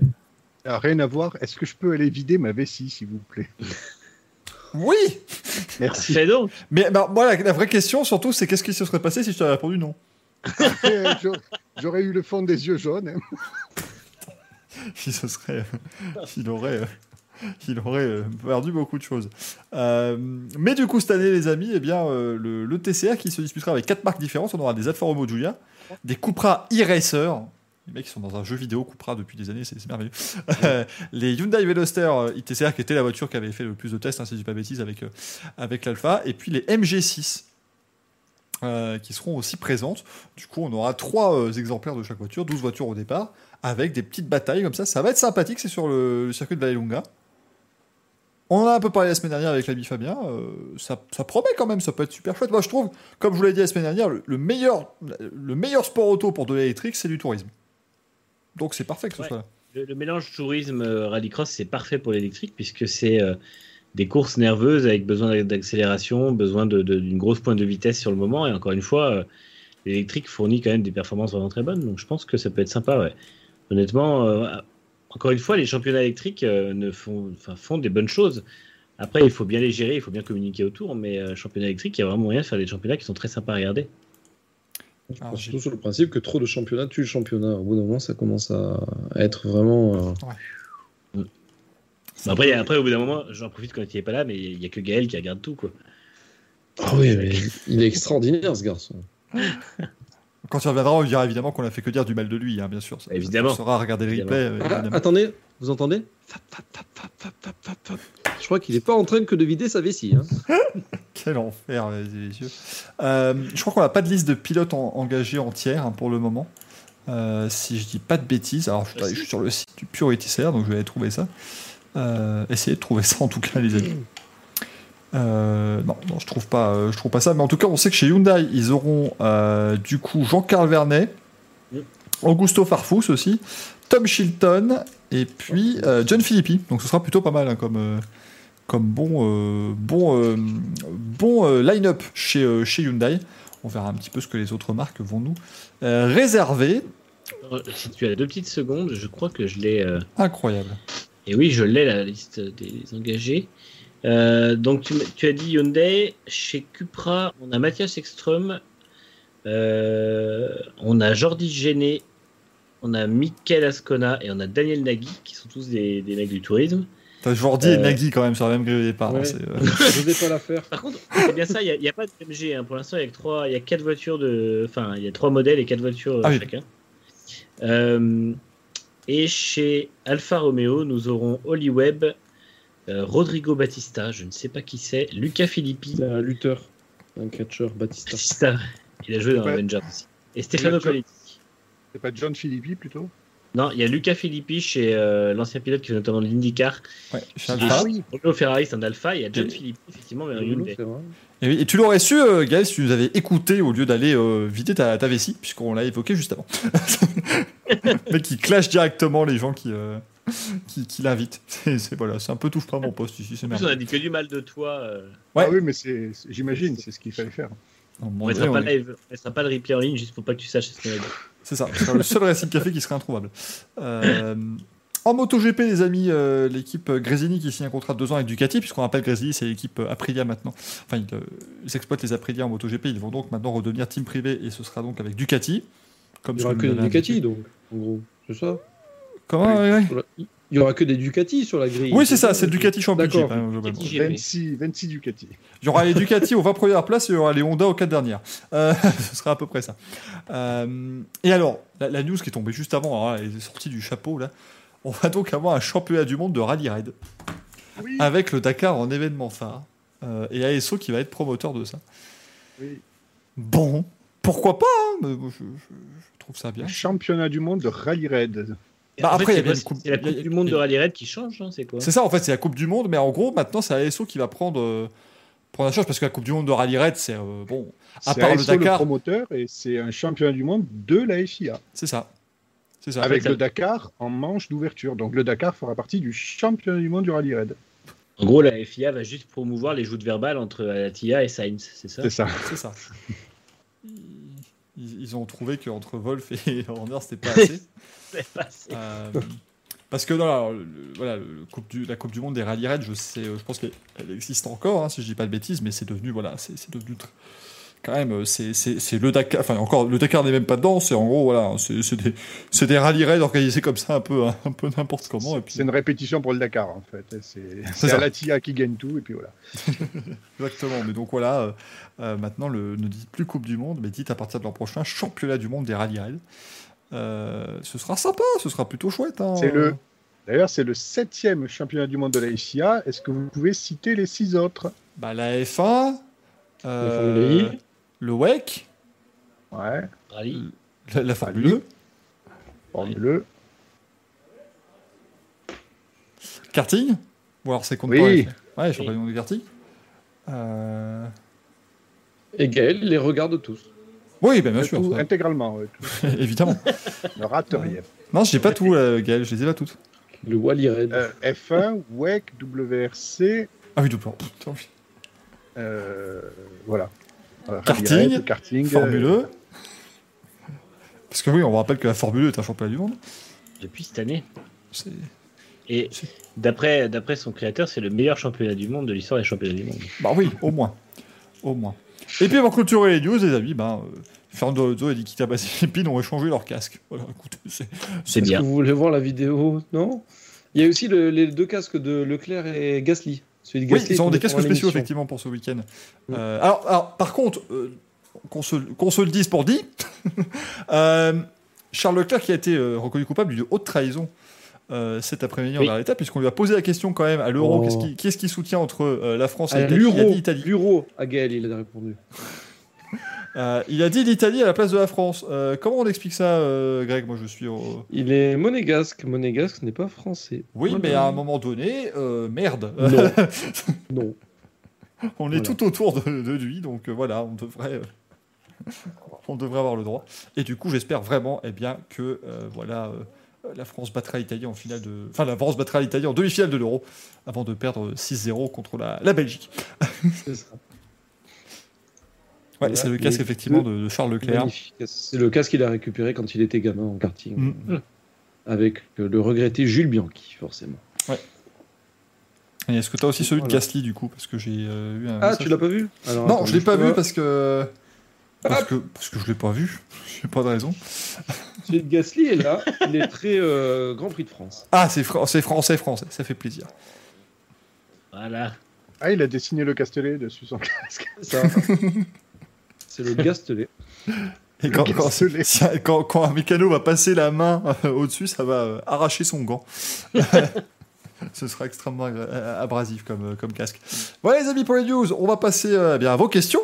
Euh, bien évidemment, c'est ce qui nous intéresse énormément ce soir. Vos questions, le courrier des viewers.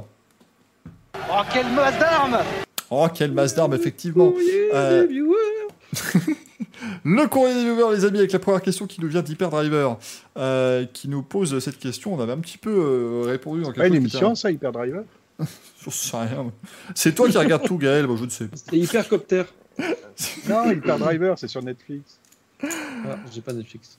Euh, donc il a une question. Quel est l'événement le plus marquant auquel vous avez pu assister en vous rendant sur un circuit Euh, Manu, euh, t'avais l'air... euh, Moi, j'ai vu une victoire de Frenzen en vrai, alors du coup, euh, forcément, j'étais à Manicourt 99 et ça, ça a achevé de forger ma passion. Qu'est-ce que... Alors, oh là, alors, je vais passer pour le gros con qui... Écoutez, je suis allé sur plein de circuits, il n'y a rien de m'a marqué. Oh, le, Merde oh, le la Breaker Fun. Cup. Oui, c'est ça. bon, à, part, à part toutes les, toutes les victoires euh, du, du Team Allure, de l'Allure Team en Fun Cup, rien ne m'a marqué plus que ça. La Fun Cup d'ailleurs qui revient, on rappelle, avec euh, les 25 heures VW Fun Cup, les 9, 10 et 11 juillet prochain sur le plus beau circuit du monde, le circuit de Spa-Francorchamps. Avec euh, mon ami et collègue de rupteur, euh, Gilles Goebbels, euh, qui. Euh, aucun, aucun lien avec euh, un dictateur ou quoi que ce soit d'ailleurs, mais euh, On connaît avec Gilles Villeneuve non plus d'ailleurs. non plus. Mais voilà, il, il fera la Fun Cup. Voilà, c'est- Ah bah, avec, avec grand plaisir, j'irai juste l'interview d'un instant. Je ferai, ce sera mon interview de l'année. Je vais dire Bonjour, euh, Gilles. Il interview qui Tu pourrais dire, j'ai interviewé Goebbels, tu feras une vidéo YouTube, tu sais, avec une tête genre Ah Ça tourne mal. C'est le vrai, oui. en oui, fait, il a mal pris le premier virage, c'est tout. Quel enfer. Euh, Gaël, toi, qu'est-ce que t'aurais. euh, Euh, ce qui m'a marqué, moi, sur un circuit. Alors, ça s'est passé. pas. Enfin, Il a vu Quoi Pacu tourner en... en bus. Ça l'a marqué, mais à vie. Grave. Le, le retourné acrobatique de, de Pacou et le bus. Non. Euh, ce qui m'a marqué, ça s'est passé deux fois. Alors, enfin, une qui m'a marqué plus que l'autre, ça s'est passé au Grand Prix de Pau 2019. Euh, D'ailleurs, on croise les doigts pour que le Grand Prix de Pau revienne en Ouais. 2022 sous sa forme originelle et non pas sous un espèce de de meeting, enfin c'est en discussion, on ne sait même pas ce que va devenir le Grand Prix de Pau. Il se pourrait que ça soit euh, un salon, comme euh, les, les- les- les salons rétro Avec des canapés. Un salon de la greffe. Oui. Donc euh, ça fait deux années quand même que le Grand Prix de Pau n'a pas lieu, et on rappelle que le Grand Prix de Pau est le seul et unique circuit urbain de France. Euh, voilà. Non, mais ce qui m'a Parce marqué... que Monaco n'est pas en France. Et voilà, tout à fait. Euh, non, ce qui m'a marqué, c'est l'édition 2019, le, le- le 78e Grand Prix de Pau avec la victoire de Billy Monger. Voilà, sous la pluie. Donc ça, c'était quand même euh, assez, euh, bah, c'était assez fort en émotion parce qu'il y avait quand même euh, sa mère qui était là. euh, enfin, bon, c'était, c'était très bien. Et qui avait sur le podium euh, en troisième place un tout petit pilote, je vous le donne en mille, Philippe Massa. Yuki Tsunoda. Felipe Massa Vous remarquerez quand même que je fais des, des comment s'appelle des quiz avec des questions sur la F1, je sais pas répondre. Grand Prix de Pro qui a, euh, Pau 2019, qui c'est qui a fini troisième? Euh, Tsunoda. C'est ça, le mec. Le mec. sinon, Attends, en fait, Greg, tu, qui c'était que j'étais chez Mike Laren? Euh, Bah Heidfeld. mais tu suis tout jusqu'à F2, c'est bon ça. hardcore. Euh, non, non, bon, évidemment, je suis bête, mais voilà, le plus grand moment que j'ai vécu en direct, c'est bien sûr la, la victoire à domicile de Stoffel Vander dans F4 en 2010. c'est pas vraiment encore chance, ça c'était comment tu fais, évidemment. Euh, non, mais c'est vrai que non, non, j'ai eu. euh, Enfin. Il a pas gagné un GP2 aussi en Belgique, euh, Van Dorn Ah, bah je sais pas, j'y suis jamais allé, moi. si c'est pas devant moi, c'est pas arrivé. Ah, ouais, pardon. Si c'était en Croatie, Et c'est pas sous ta fenêtre, c'est pas arrivé. C'est ça. Ah, il est pas passé sous ta fenêtre. si je peux pas juste me pencher et voir ce qui se passe, il n'y a aucun intérêt. Euh, non, non, non, c'est c'est un peu un. Voilà, il y a eu des, des- ouais, des moments forts, mais euh, j'ai rien qui me vient comme ça, ouais, non. je- Si, j'ai Tom Cordel qui m'a parlé. Qui m'a, il m'a suivi. t'as Il- ignoré il- après. après, je suis reparti, il m'a suivi, puis il s'est arrêté, puis il m'a resuivi, puis. Si, j'ai un moment fort, moi. C'est, j'ai failli me faire écraser par une GT4 dans le paddock de Lédenon, voilà. Donc, euh, moment J'ai failli me faire écraser par Will.i.am. Alors, excuse-moi, euh, tes, tes- tes considérations GT4. Non, je m'incline. Pardon. Hein, pardon. Non, raconte-nous comment ça s'est passé cette affaire. Euh, comment j'ai failli me faire écraser? Bah oui, ça m'intéresse quand même maintenant, j'ai j'ai peur là. Ah, Parce ben, qu'il veut- vous, Il veut t'écraser pour de bon, donc il veut savoir comment t'as esquivé en fait. vous connaissez à quel point je peux avoir des idées lumineuses. Oh merde. Euh, J'ai... Il avait perdu un pari, il était en train de courir dans le paddock à moitié nu. Non, c'est pas ça. Non, tout simplement, c'est le, le- la- l'accident con. J'ai voulu faire un selfie, dos aux bagnoles, forcément. Il y a un commissaire qui m'a arraché. J'étais à ça de mourir, quoi. J'imagine Et le selfie tu sais, avec la voiture juste derrière, genre à 80 J'ai- mètres des jambes. j'ai le selfie où on voit le commissaire qui me tire. Ah, euh, Le commissaire te tire. Pardon. En plein paddock. T'es sûr que c'était le... T'es sûr que c'était à Pau Ça a changé, le FFA CGT, à quand même, hein. je, me, je me trompe peut-être, c'était peut-être une soirée à thème, maintenant que je le Et, dis. et- et Hyper Driver, Hyper Driver dans le chat a tout à fait raison. Plus grand moment, c'est quand j'ai vu le Grand Prix de Belgique passer sous ma fenêtre. Ça, c'était quand même extraordinaire. Je m'en rappellerai toute ma vie. Euh, bien évidemment. Euh, du coup, les amis, la deuxième question de ce courrier des viewers. Mario Isola 2000 qui nous la pose. Euh, oui, c'est la base. Qui nous dit Pirelli bon. change encore de version concernant son explication pneumatique. Euh, évidemment, la boîte se dédouane. Ne serait-il pas temps de remettre en cause le contrat lié en entreprise et la FIA Manu, je veux bien que tu nous dises rapidement, hein, euh, parce que bon, vu l'explication qu'il a faite, mais un petit peu, voilà. Qu'est-ce, que, qu'est-ce qui se passe du côté Oui. de chez Pirelli, euh, puisqu'ils ont euh, donc rendu les, les conclusions de leur rapport suite aux, aux crevaisons de- du Grand Prix d'Azerbaïdjan Oui, je fais, un, je fais un rapide résumé. Il y a un pavé énorme sur Next Gen Auto à retrouver si jamais vous voulez. trois heures, les mecs. Ouais, non, c'est pour ça que je fais un truc euh, rapide. En gros, euh, en gros, Isola a dit que les équipes n'avaient rien fait de mal, elles étaient bien dans les bonnes euh, limites des pressions de pneus. Il a dit que le problème, c'est que en fait, Pirelli euh, n'a pas tous les, tous les moyens pour contrôler les pneus et euh, les pressions qu'ils subissent, les forces qu'ils subissent quand ils sont en train de rouler. Parce que vu que c'est les équipes qui produisent leurs propres capteurs, euh, elles ont en fait, Pirelli n'a pas accès aux données pendant que les voitures roulent. Ils ont accès aux données avant, ils ont accès aux données une fois que les voitures sont à l'arrêt. Mais le fabricant de pneus n'a pas les données des pneus quand les voitures roulent. Et en fait, ils sont obligés de faire un calcul par rapport à. hum, ils prévoient en fait les données, enfin toutes les, euh, directives qu'ils donnent aux équipes, ils les prévoient à l'arrêt. Et ensuite, ils font un calcul pour savoir ce que ce sera en course, en imaginant la température, le carrossage des pneus, enfin des roues et euh, la, pression des pneus. Sauf qu'à Bakou, en fait, ils n'avaient pas prévu que les voitures aillent aussi vite. Ils ont prévu un peu short. Et en fait, il s'est avéré que euh, ça a donné des crevaisons. Donc en fait, c'est pas une faute de la équipes. Les équipes avaient bien respecté les directives. C'est une erreur de, jugement de Pirelli, mais qui n'est pas non plus une faute énorme dans le sens où c'est super compliqué de calculer ça, évidemment, puisque toutes les voitures ont des forces différentes, appliquent forces différentes, des forces différentes et de manière différente sur les pneus. Du coup, c'est difficile de calculer pour les 10 équipes, en fait, quelle voiture va, euh, va plus dégrader les pneus. En fait, c'est c'est vraiment euh, c'est ça qui est compliqué. Et du coup, il disait que l'an prochain, normalement, il y aura plus de soucis là, puisque vu que ce sera des jantes et des capteurs standardisés par la FIA, euh, la FIA et Pirelli récupéreront toutes les données en direct, euh, pourront monitorer l'état des pneus. C'est-à-dire que si par exemple le vendredi, on a un- une inquiétude sur des pneus qui euh, perdent trop en pression ou semblent avoir une usure anormale et des températures trop dangereuses ou quoi, ils auront le, temps de corriger avant la course du dimanche et normalement on n'aura plus ces problèmes-là. Donc euh, moi je pense que pour répondre à la question, ça montre une fois de plus que Pirelli fait vraiment de la F1 avec, ils sont obligés de le faire au doigt mouillé.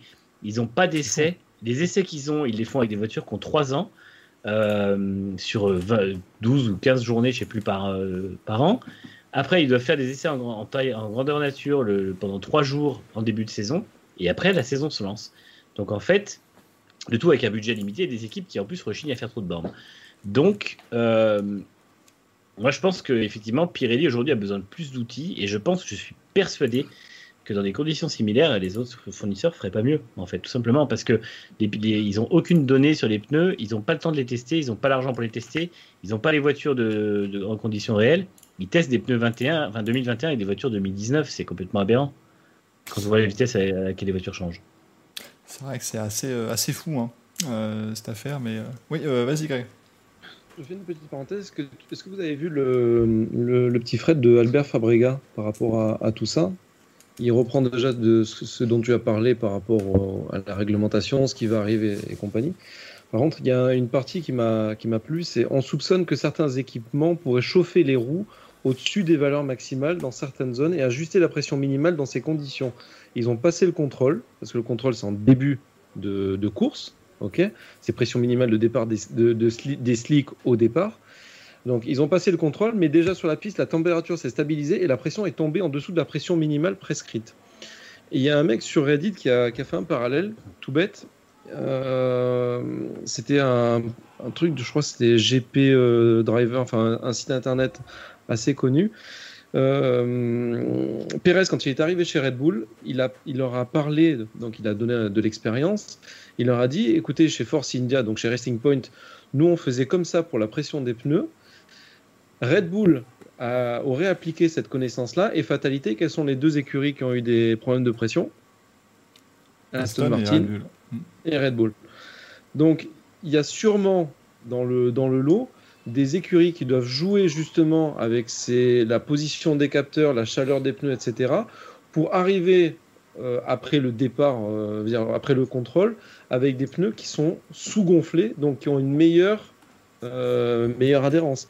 Et il faut voir aussi que Pirelli, euh, Pirelli a dit que justement il y avait beaucoup de déformations, comme tu l'as dit toi-même, on ne peut pas le prévoir pour les 10 écuries, mais s'il y a moins de pression, la déformation est plus, est plus évidente.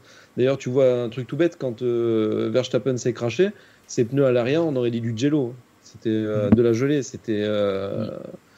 J'apprends un simple, entre guillemets, crash comme ça. Voir le pneu se déformer autant, généralement, tu vois cette déformation sur les vibreurs.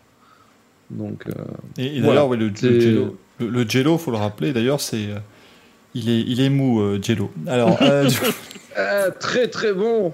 écoutez, Très voilà, très bon. c'était facile. Vous Bon, remarquerez, ça, évidemment... euh, il y, a- il y a une part donc d'analyse et une part de. euh, on peut suspecter que justement Pérez amène des connaissances à Red Bull. Red Bull les a appliquées et Racing Point continue à les appliquer, donc euh, il Hmm. peut, il pourrait y avoir ça. Vous remarquerez que pour les À explications techniques, je, laisse la, la parole à mes amis, et pour les, les calembours, évidemment, je reprends la main. hein, C'est normal. Euh, Vas-y, Hamilton, il y en avait certains qui avaient mentionné que Hamilton aussi avait eu des soucis, mais Hamilton c'était des dégâts physiques, des coupures. Donc on suppose que c'était plus des, Des des débris. débris. qui avaient Hmm. causé ça. Ça n'a rien à voir avec ce qui s'est passé sur euh, Red Bull et. En conférence. voilà. Effectivement, donc voilà, on- je pense qu'effectivement, on a été assez, euh, assez clair là-dessus. Voilà, c'est vrai qu'au début, on a eu d'abord un, voilà, un premier son de cloche qui avait été euh, peut-être un peu déformé parce que voilà, c'était pas la, toute la toute l'histoire. Et puis voilà, Mario Isola a effectivement fait une grosse conférence pour bien, euh, bien tout expliquer. Euh, Dis-nous, Manu. Non, en fait, le, problème que- qu'il y a, c'est que Pirelli prend tellement shitstorm sur shitstorm sans réfléchir Ah bah oui. à ce qui se passe qu'ils sont obligés de, de- de- Il y a deux crevaisons sur le Grand Prix et on leur demande un compte-rendu détaillé à 18h le soir alors que les, les pneus sont parvenus à Milan. Enfin, encore une fois, que la, ver- la- la version change, c'est normal. Ils font un premier compte-rendu le soir, mais c'est un truc à chaud en disant c'est comme ça qu'on pense que ça s'est passé. Une fois que le Non, mais je crois qu'entre entre, entre le Grand Prix et euh, ce qu'il a dit euh, aujourd'hui, il y a aussi une version comme quoi ça aurait été plutôt les équipes qui n'auraient pas euh, Ah oui. respecté les consignes. Et ensuite, Oui. Isola En fait, a bien ont réexpliqué. C'est pareil, ils ont dit que c'était le, le problème venait de l'utilisation des pneus. Mais en fait, encore une fois, c'est pas vraiment une version différente dans le sens où il n'a pas accusé les équipes ouvertement. Il a dit que les pneus n'étaient pas utilisés, de la bonne façon. Et quand ce soir, il nous dit euh, que les pneus, en fait, n'ont pas été bien, euh, comment dire, que les, les recommandations étaient bien calibrées à l'arrêt, mais que quand les voitures roulaient, les pneus euh, dépassaient les limites qui étaient prévues. En fait, ça reste une mauvaise utilisation. C'est juste que c'était pas prévu que ça se passe comme ça. Et moi, pour moi, tout le monde a dit oui, du coup, il, il accuse les équipes. Et il a encore dit ce soir, il a dit non, c'est pas, on n'accuse pas les équipes. En fait, c'est juste que là, on avait mal calculé. Effectivement, les pneus n'ont pas été utilisés comme ils auraient dû l'être. Il y a une part de, de discours politique quand même. Il faut ménager la chèvre le chou. Les écuries peuvent pas trop ouvrir leur gueule et les Pirelli peut pas trop ouvrir sa gueule non plus. Après, il y a Ronaldo qui aurait débarqué en conférence de presse. Il aurait poussé les pneus Pirelli, il aurait pris des Michelin, il aurait dit pneus. Michelin Michelin Ça aussi. Ça... Me lancez pas là-dessus, sinon l'émission fait 4 heures. Mais, euh, Eh, Ça y est, il est 23h30 déjà. Donc. Eh oui, bah oui, il serait peut-être temps de... il serait peut-être fier. Oui, euh, Gaël. J'ai retrouvé le selfie où j'ai failli mourir, si ça vous intéresse. Ah oui, oui. Ah, C'est nous, là, on parle de pneus, de machin. Putain, on va pas très bien, c'est dommage. À la Alors, luminosité rapproche. Voilà. Et le mec, il le sauve. David Hasselhoff. Mais mets ça en photo de profil, putain, qu'est-ce que t'attends? Elle est géniale cette photo. Et franchement, Donc- je sais pas pourquoi, mais j'étais sûr, j'aurais dû parier, j'étais sûr que ça être une photo où t'avais un air super sérieux, c'est ténébreux. J'ai quand même le commissaire qui est à deux secondes de me rattraper et une midget derrière qui va m'écraser, quoi. Et le, Le mec a selfie, il tellement est satisfait, c'est ouais, je suis dans le paddock. le meilleur timing. Vous pourrez pas faire un meilleur selfie. hein, C'est Ah, triste en plus, quoi. Mourir en dessous d'une midget, c'est euh, enfin, Essayez, vous pourrez pas. C'est Oui. terrible. Joséphine, ange gardien. Pardon. Euh, les amis, avant, avant de terminer le, le courrier des viewers, euh, Esteban Ocon vient aussi de présenter euh, tout à l'heure son casque spécial pour le, Ah. le Grand Prix de France. On est aussi sur du François le Français, hein, faut pas s'inquiéter là-dessus, les amis. Déjà de base, on est sur du François français. Oui, voilà, c'est ça. Il est déjà euh, totalement euh, euh, Frenchy comme il faut. Je vais essayer de vous le remontrer. Hop, hop, hop, il est là. Alors, allez, il est là, le casque d'Esteban Ocon, qui est sponsorisé par mon contrôle technique, le mec, quand même. hein, ça, je je l'ai découvert. Euh, voilà, donc c'est très français. Il y a toujours la Tour Eiffel en haut, on se croira à l'Eurovision, Ah oui, c'est merveilleux. Voilà. Surtout, j'ai peur qu'ils me vendent une tour Eiffel en sortant du paddock. C'est ça le truc. Exactement, c'est tout à fait prévu. Il faut bien payer Et- euh, les 3 ans de contrat maintenant. hein, faut faire Du coup, si, si par exemple, s'il abandonne en bord de piste et qu'il doit passer par-dessus les Renault, on ne le verra plus en fait. Il serait camouflé. Exactement. Exactement. Enfin, on le verra une fois sur deux. ça- Enfin, ça dépend s'il fait à s'il ça, c'est- dans quel il quoi. C'est très compliqué cette affaire. Euh, la dernière question qui était très rapide, elle nous venait de Mamba, qui nous disait et qui nous demandait d'ailleurs est-ce que c'est possible de doper l'essence d'une moto? Oui. C'est pas recommandé, mais oui, c'est possible. autre chose. Voilà, on peut passer à autre chose. non, non, mais effectivement, on, on en parlait euh, récemment avec, euh, avec l'ami Axel, euh, qu'on retrouvera la semaine prochaine, mais euh, donc euh, notamment bah, voilà, de, de- de l'essence utilisée en moto, c'est quand même assez, euh, c'est assez libre pour les équipes. Donc doper, on peut, voilà, ils peuvent, ils peuvent mettre du nitro dedans, bam bam bam, mais bon, euh, est-ce que ce sera très euh, efficace? Ça, c'est voilà, ça reste à voir, bien évidemment. Euh, du sucre dedans, exactement. Et ça marche Sucre dans l'essence. ouais. Très très bien. Euh, bon, avec tout cela, est-ce qu'on ne serait pas arrivé à l'heure du Louis Non, parce que le Louis débute en général à 23h15, donc là on est beaucoup trop tôt. C'est l'heure de Louis. On va faire quoi pendant Bonjour 45 à vous. minutes je- bon, on, va se, on va se regarder. Je, je pense que Monsieur Greg. Chut, Gaël, Gaël, on, on se, on se regarde. Pardon. Pensez Alors, pour ceux qui la parole pas. à 23. Cherchez ma veste. Non, vas-y Gaël, reprends. Non, non, euh, juste pour dire que Greg avait l'habitude de nous montrer des, des- des bouts de son anatomie, mais Il pourrait nous montrer son bras peut-être cette fois-ci. Euh, ah, Gaël, juste, est-ce que tu pourrais juste... Ah, attention, attention. juste derrière toi Gaël, il y a une GT4 qui vient d'arriver. Est-ce que tu pourrais... Est-ce que tu pourrais te pousser s'il te plaît? Ah, on meuble, on meuble mourir. comme on peut. Il est parti la chercher dans le vin, sa euh, veste. écrasé par la F1 de Bottas. Oh bon non, tu vas pas assez vite. Alors, Putain, j'allais le dire. il est là, SOS Presante. Votez pour moi. Putain, mais le Louis, Je maintenant, suis- il arrive, c'est Jacques Chirac, quoi. Mangez des pommes. Il va arriver, là. Faites-le pour la France, Michael. Mangez des pommes. Ah là là là là. Est-ce que vous êtes prêts vous? Est-ce que vous êtes connectés? Oui. Totalement. Oui. Alors, je fais un point, je suis le premier connecté. Vous pouvez participer? C'est Darty, mon kiki. Attends, attends, attends, attends. attends. Gaël n'est pas du tout connecté.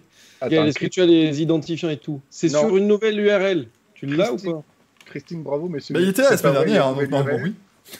oui. Elle est où ta nouvelle URL Tu l'as ou Dans ton pas cul, Ah pourquoi non Ah, bah je te l'envoie. Je vais t'envoyer autre chose. C'est- c'est-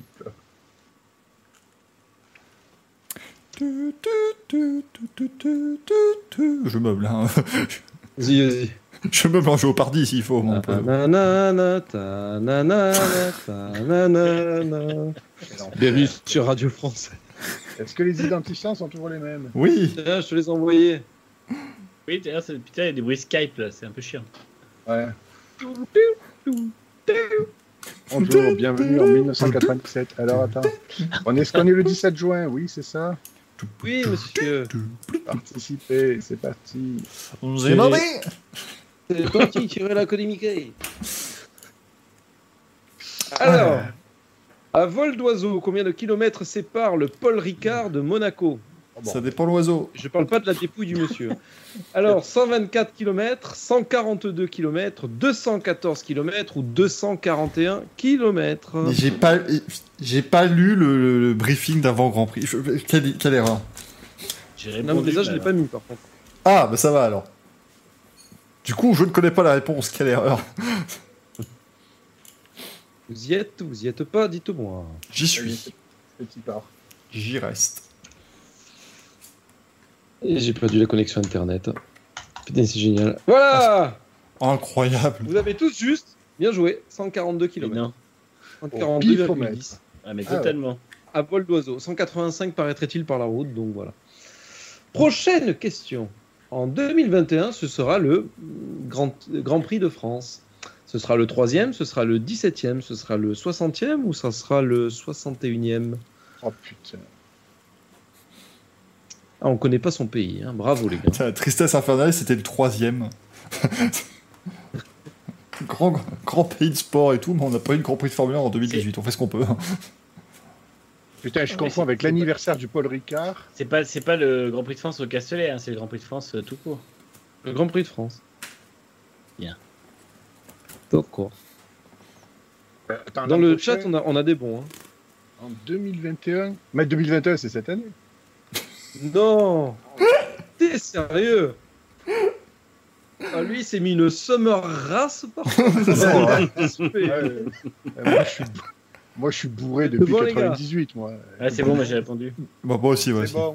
J'avais idée, mais j'avais idée n'importe quoi, je suis sûr. Bon, 61e, donc il y en a eu 18 Ah ouais. à Manicou, 16 au Castellet plus l'édition de 2021, 11 à Reims, 5 à Rouen-les-Essarts, 5 à Dijon-Prenois, 4 à Clermont-Ferrand, 1 au Mans, et je serai aussi en spectacle le 7 à Dijon. Merci. Euh, euh, par contre, on voit pas. Je sais pas si c'est euh, ton ta caméra qui a bugué ou quoi, ou si c'est que chez moi. Mais je vois pas la non, réponse. c'est pas ma caméra, je pense que c'est ma connexion qui est Ah. euh, qui a. Parce que je vois Parce pas la réponse, sur- effectivement. Donc je nos amis Skype. peut-être pas la prochaine question aussi. Ah non, sur Skype, tu vois pas, c'est directement sur, le, euh, sur Twitch. Euh, ouais. Ah non, mais- ça devrait, non, ça devrait pas être bon. Attends. Mais non. Moi, je vois, je vois la réponse validée sur, sur, sur l'écran que j'ai sur Skype, mais pas sur Twitch. Ah oui, Bah oui, Twitch, mais moi je le vois pas sur Skype non plus, puisque du coup, vous l'avez pas sur Twitch et que ça vient de Ah moi. bah, c'est toi qui as déconné alors, mon gars. Bah ouais, mais euh, je peux pas. Attends, comment je peux. Tu veux que je me déco, que je me reco? Bah je sais pas, je peux te supprimer de l'appel, ce qui euh, me ferait évidemment un, un grand plaisir, mais euh, ça, ça, ne- ça n'aiderait pas votre situation. Euh... Tiens, tiens, tiens. C'est vrai que là, vous voyez pas. Attends. C'est pété. Ah oui, non, mais c'est toujours pété, de toute façon, ça faut pas s'inquiéter. Euh... Ah, puis il est- il est parti d'eau et il est revenu d'eau. Euh, voilà. Donc là, Je suis reviendu. Ah, t'es deux et maintenant ça va s'afficher, je vais pouvoir te remettre en rang et c'est euh, c'est merveilleux, c'est génial. Voilà. C'est que de l'amour. Voilà. Toutes mieux excuses euh, pour nos amis du chat. Alors, prochaine question. Les moteurs Renault ont gagné combien de fois au Grand Prix de France 5, bordel. 6, 10 ou 13 fois Oh là là. Quelle belle photo Oh et quel beau pilote. Je sais que tu sais que c'est mon pilote préféré. J'ai répondu sans trop de. Ouais, pareil. M6 sans conviction. Au pif au kilomètre. Alors, attention. Hop là Et c'est Michael qui a juste. Incroyable. Alon- Alonso. Non Ah, je me suis planté. Oui, non, parce que oui, j'allais dire, ça fait plus que 6, ça. Non, c'est 10, c'est 10, c'est 10. Attends, moi je vais corriger de mon côté. Hop. Euh, Louis, euh, hop. C'est confus, hein. Oh, l'ascenseur émotionnel que je viens de vivre. Quel enfer. C'est les élections. Non, non, j'ai dû m'embrouiller. Je me suis embrouillé. Écoutez, je vous prie de m'excuser, messieurs, dames. Édition euh, la réponse, la bonne, c'est la 3. Hop, C'est enregistré. C'est Olivier Chabaudot, c'est pas possible. Voilà Manu Hegel ont juste. Donc on a eu Alonso en 2005, Hill en 96, Schumi en 95, Prost en 93, Mansell en 92, Mansell en 91, Prost en 83, Arnoux en 82, Prost en 81 et Jabouille en 79. La Euh, voilà. Prochaine question. Parmi ces pilotes, lequel a le plus de fois remporté le Grand Prix de France? Euh, Nigel Mansell, Jackie et Michel Stewart, Lewis Hamilton ou Jacques Brabham?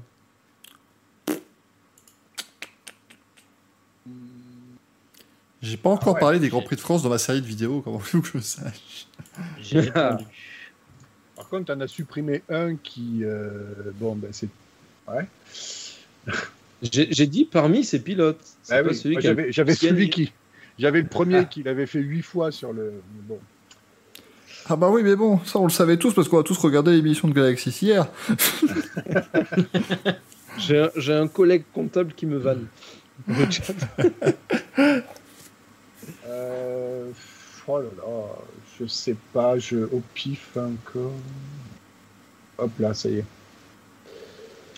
Attention, et c'est Nigel Mansell. Oh merde, C'était- mon premier choix.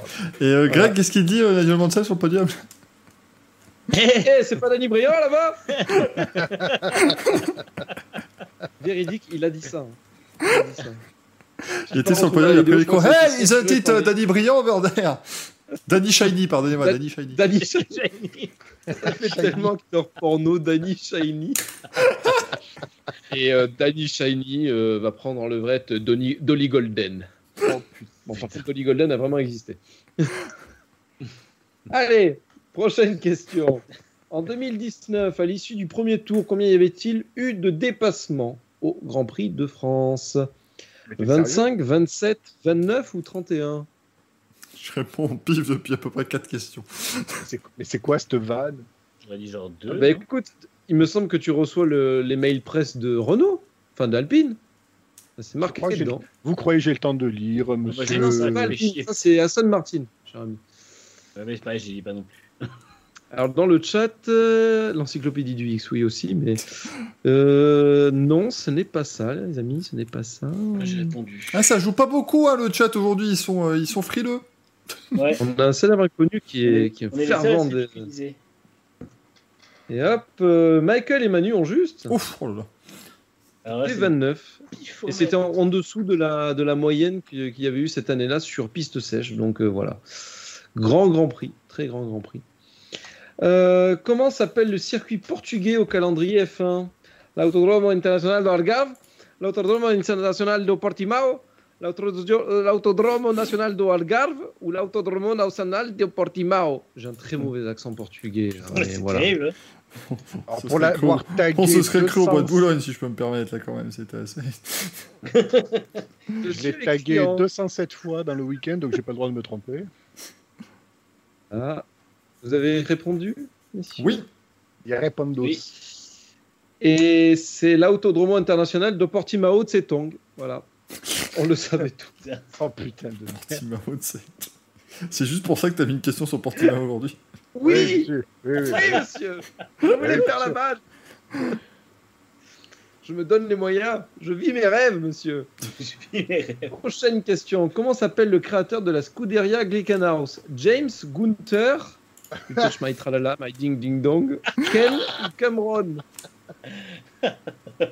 Et C'est pas possible. C'est répondu. Répondu? C'est répondu. Y a C'est répondu.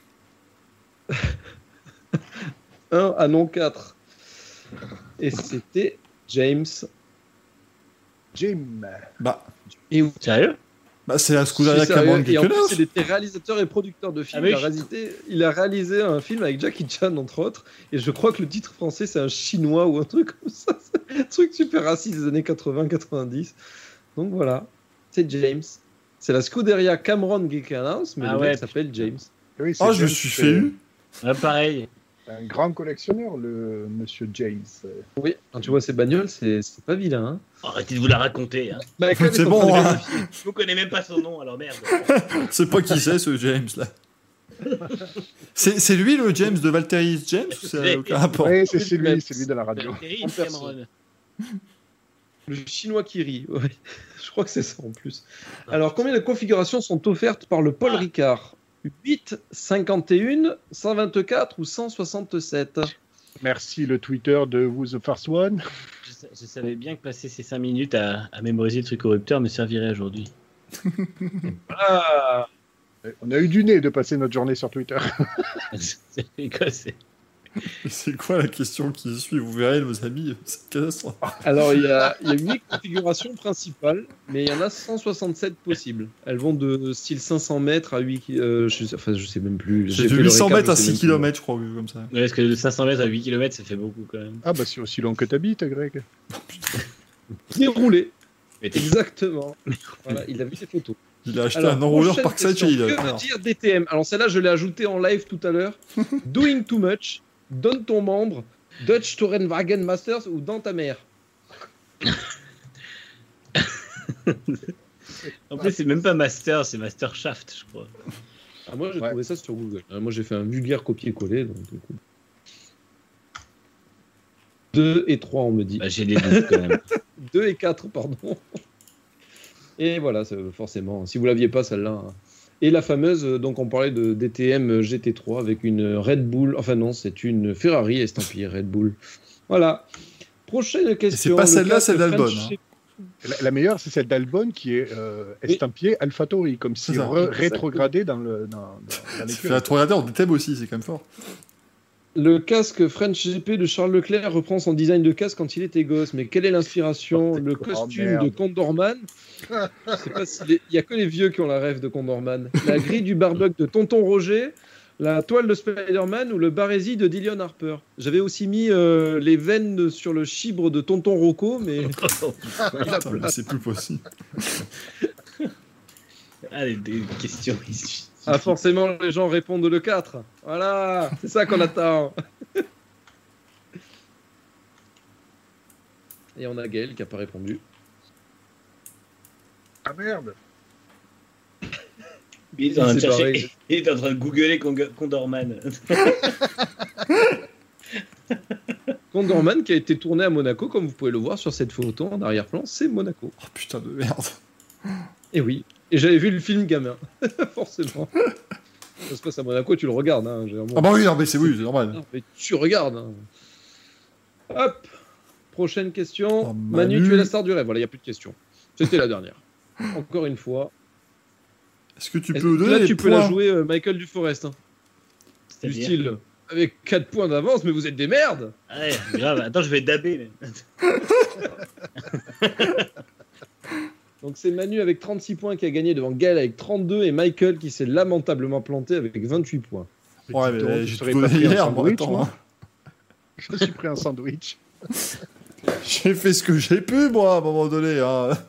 Voilà Bravo. tout et merci le chat. Bravo, Manu. Bravo, Manu. Molto bene. Merci, merci. Ah, Manu Tu gagnes une photo star. dédicacée de Condorman. Bah, je suis ravi. C'est fort. Et Gaël, en deuxième position, remporte les barésies dédicacées de Dylan Harper. Et du coup, tu remportes la grille de barbecue de tonton Roger. Ouais, bah, ça va être vachement utile parce que hein, les saucisses vont pas se griller seules. que Alors, Khaled Joséphine McGregor voulait faire un barbecue, donc ça tombe bien. voilà. Ce sera, ce sera de la première course de fin 2021, évidemment, vu qu'apparemment maintenant, les problèmes mécaniques, ça va évidemment tomber sur Khaled. hein, ça, on ne peut euh, pas en douter. Merci beaucoup d'avoir été là, les amis. C'est la fin de ce Racing Café.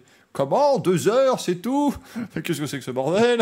Vous vous foutez de nous Ah, 2h20, ça va, c'est une bonne petite durée pour cette émission. On se retrouve dimanche, les amis, 17h30 pour le débriefing complet de ce euh, Grand Prix de France de Formule 1. On se retrouvera également jeudi prochain, bien sûr. Puis on se retrouve lundi avec Manu, euh, puis mardi, mercredi, tous les jours. On va se... Non, non, on va se retrouver lundi, on va regarder un, un vieux Grand Prix de Formule 1 ensemble encore. On a encore pas mal de belles petites courses à regarder, bien sûr. Merci euh, Manu, merci Greg, merci Gaël d'avoir été là. Ça a encore été un... Merci à toi et merci à tous. Merci à tous et merci à ceux qui nous ont regardés, comme toujours les Bye fidèles. Et oui, merci beaucoup à On tous les amis dans le chat. On se retrouve dimanche, lundi, jeudi. Bref, c'est un petit peu quand vous voulez. C'est le Racing Moulin. Vous commencez à avoir l'habitude. À la prochaine, ciao, ciao. Ciao. Ciao. Dolly Golden.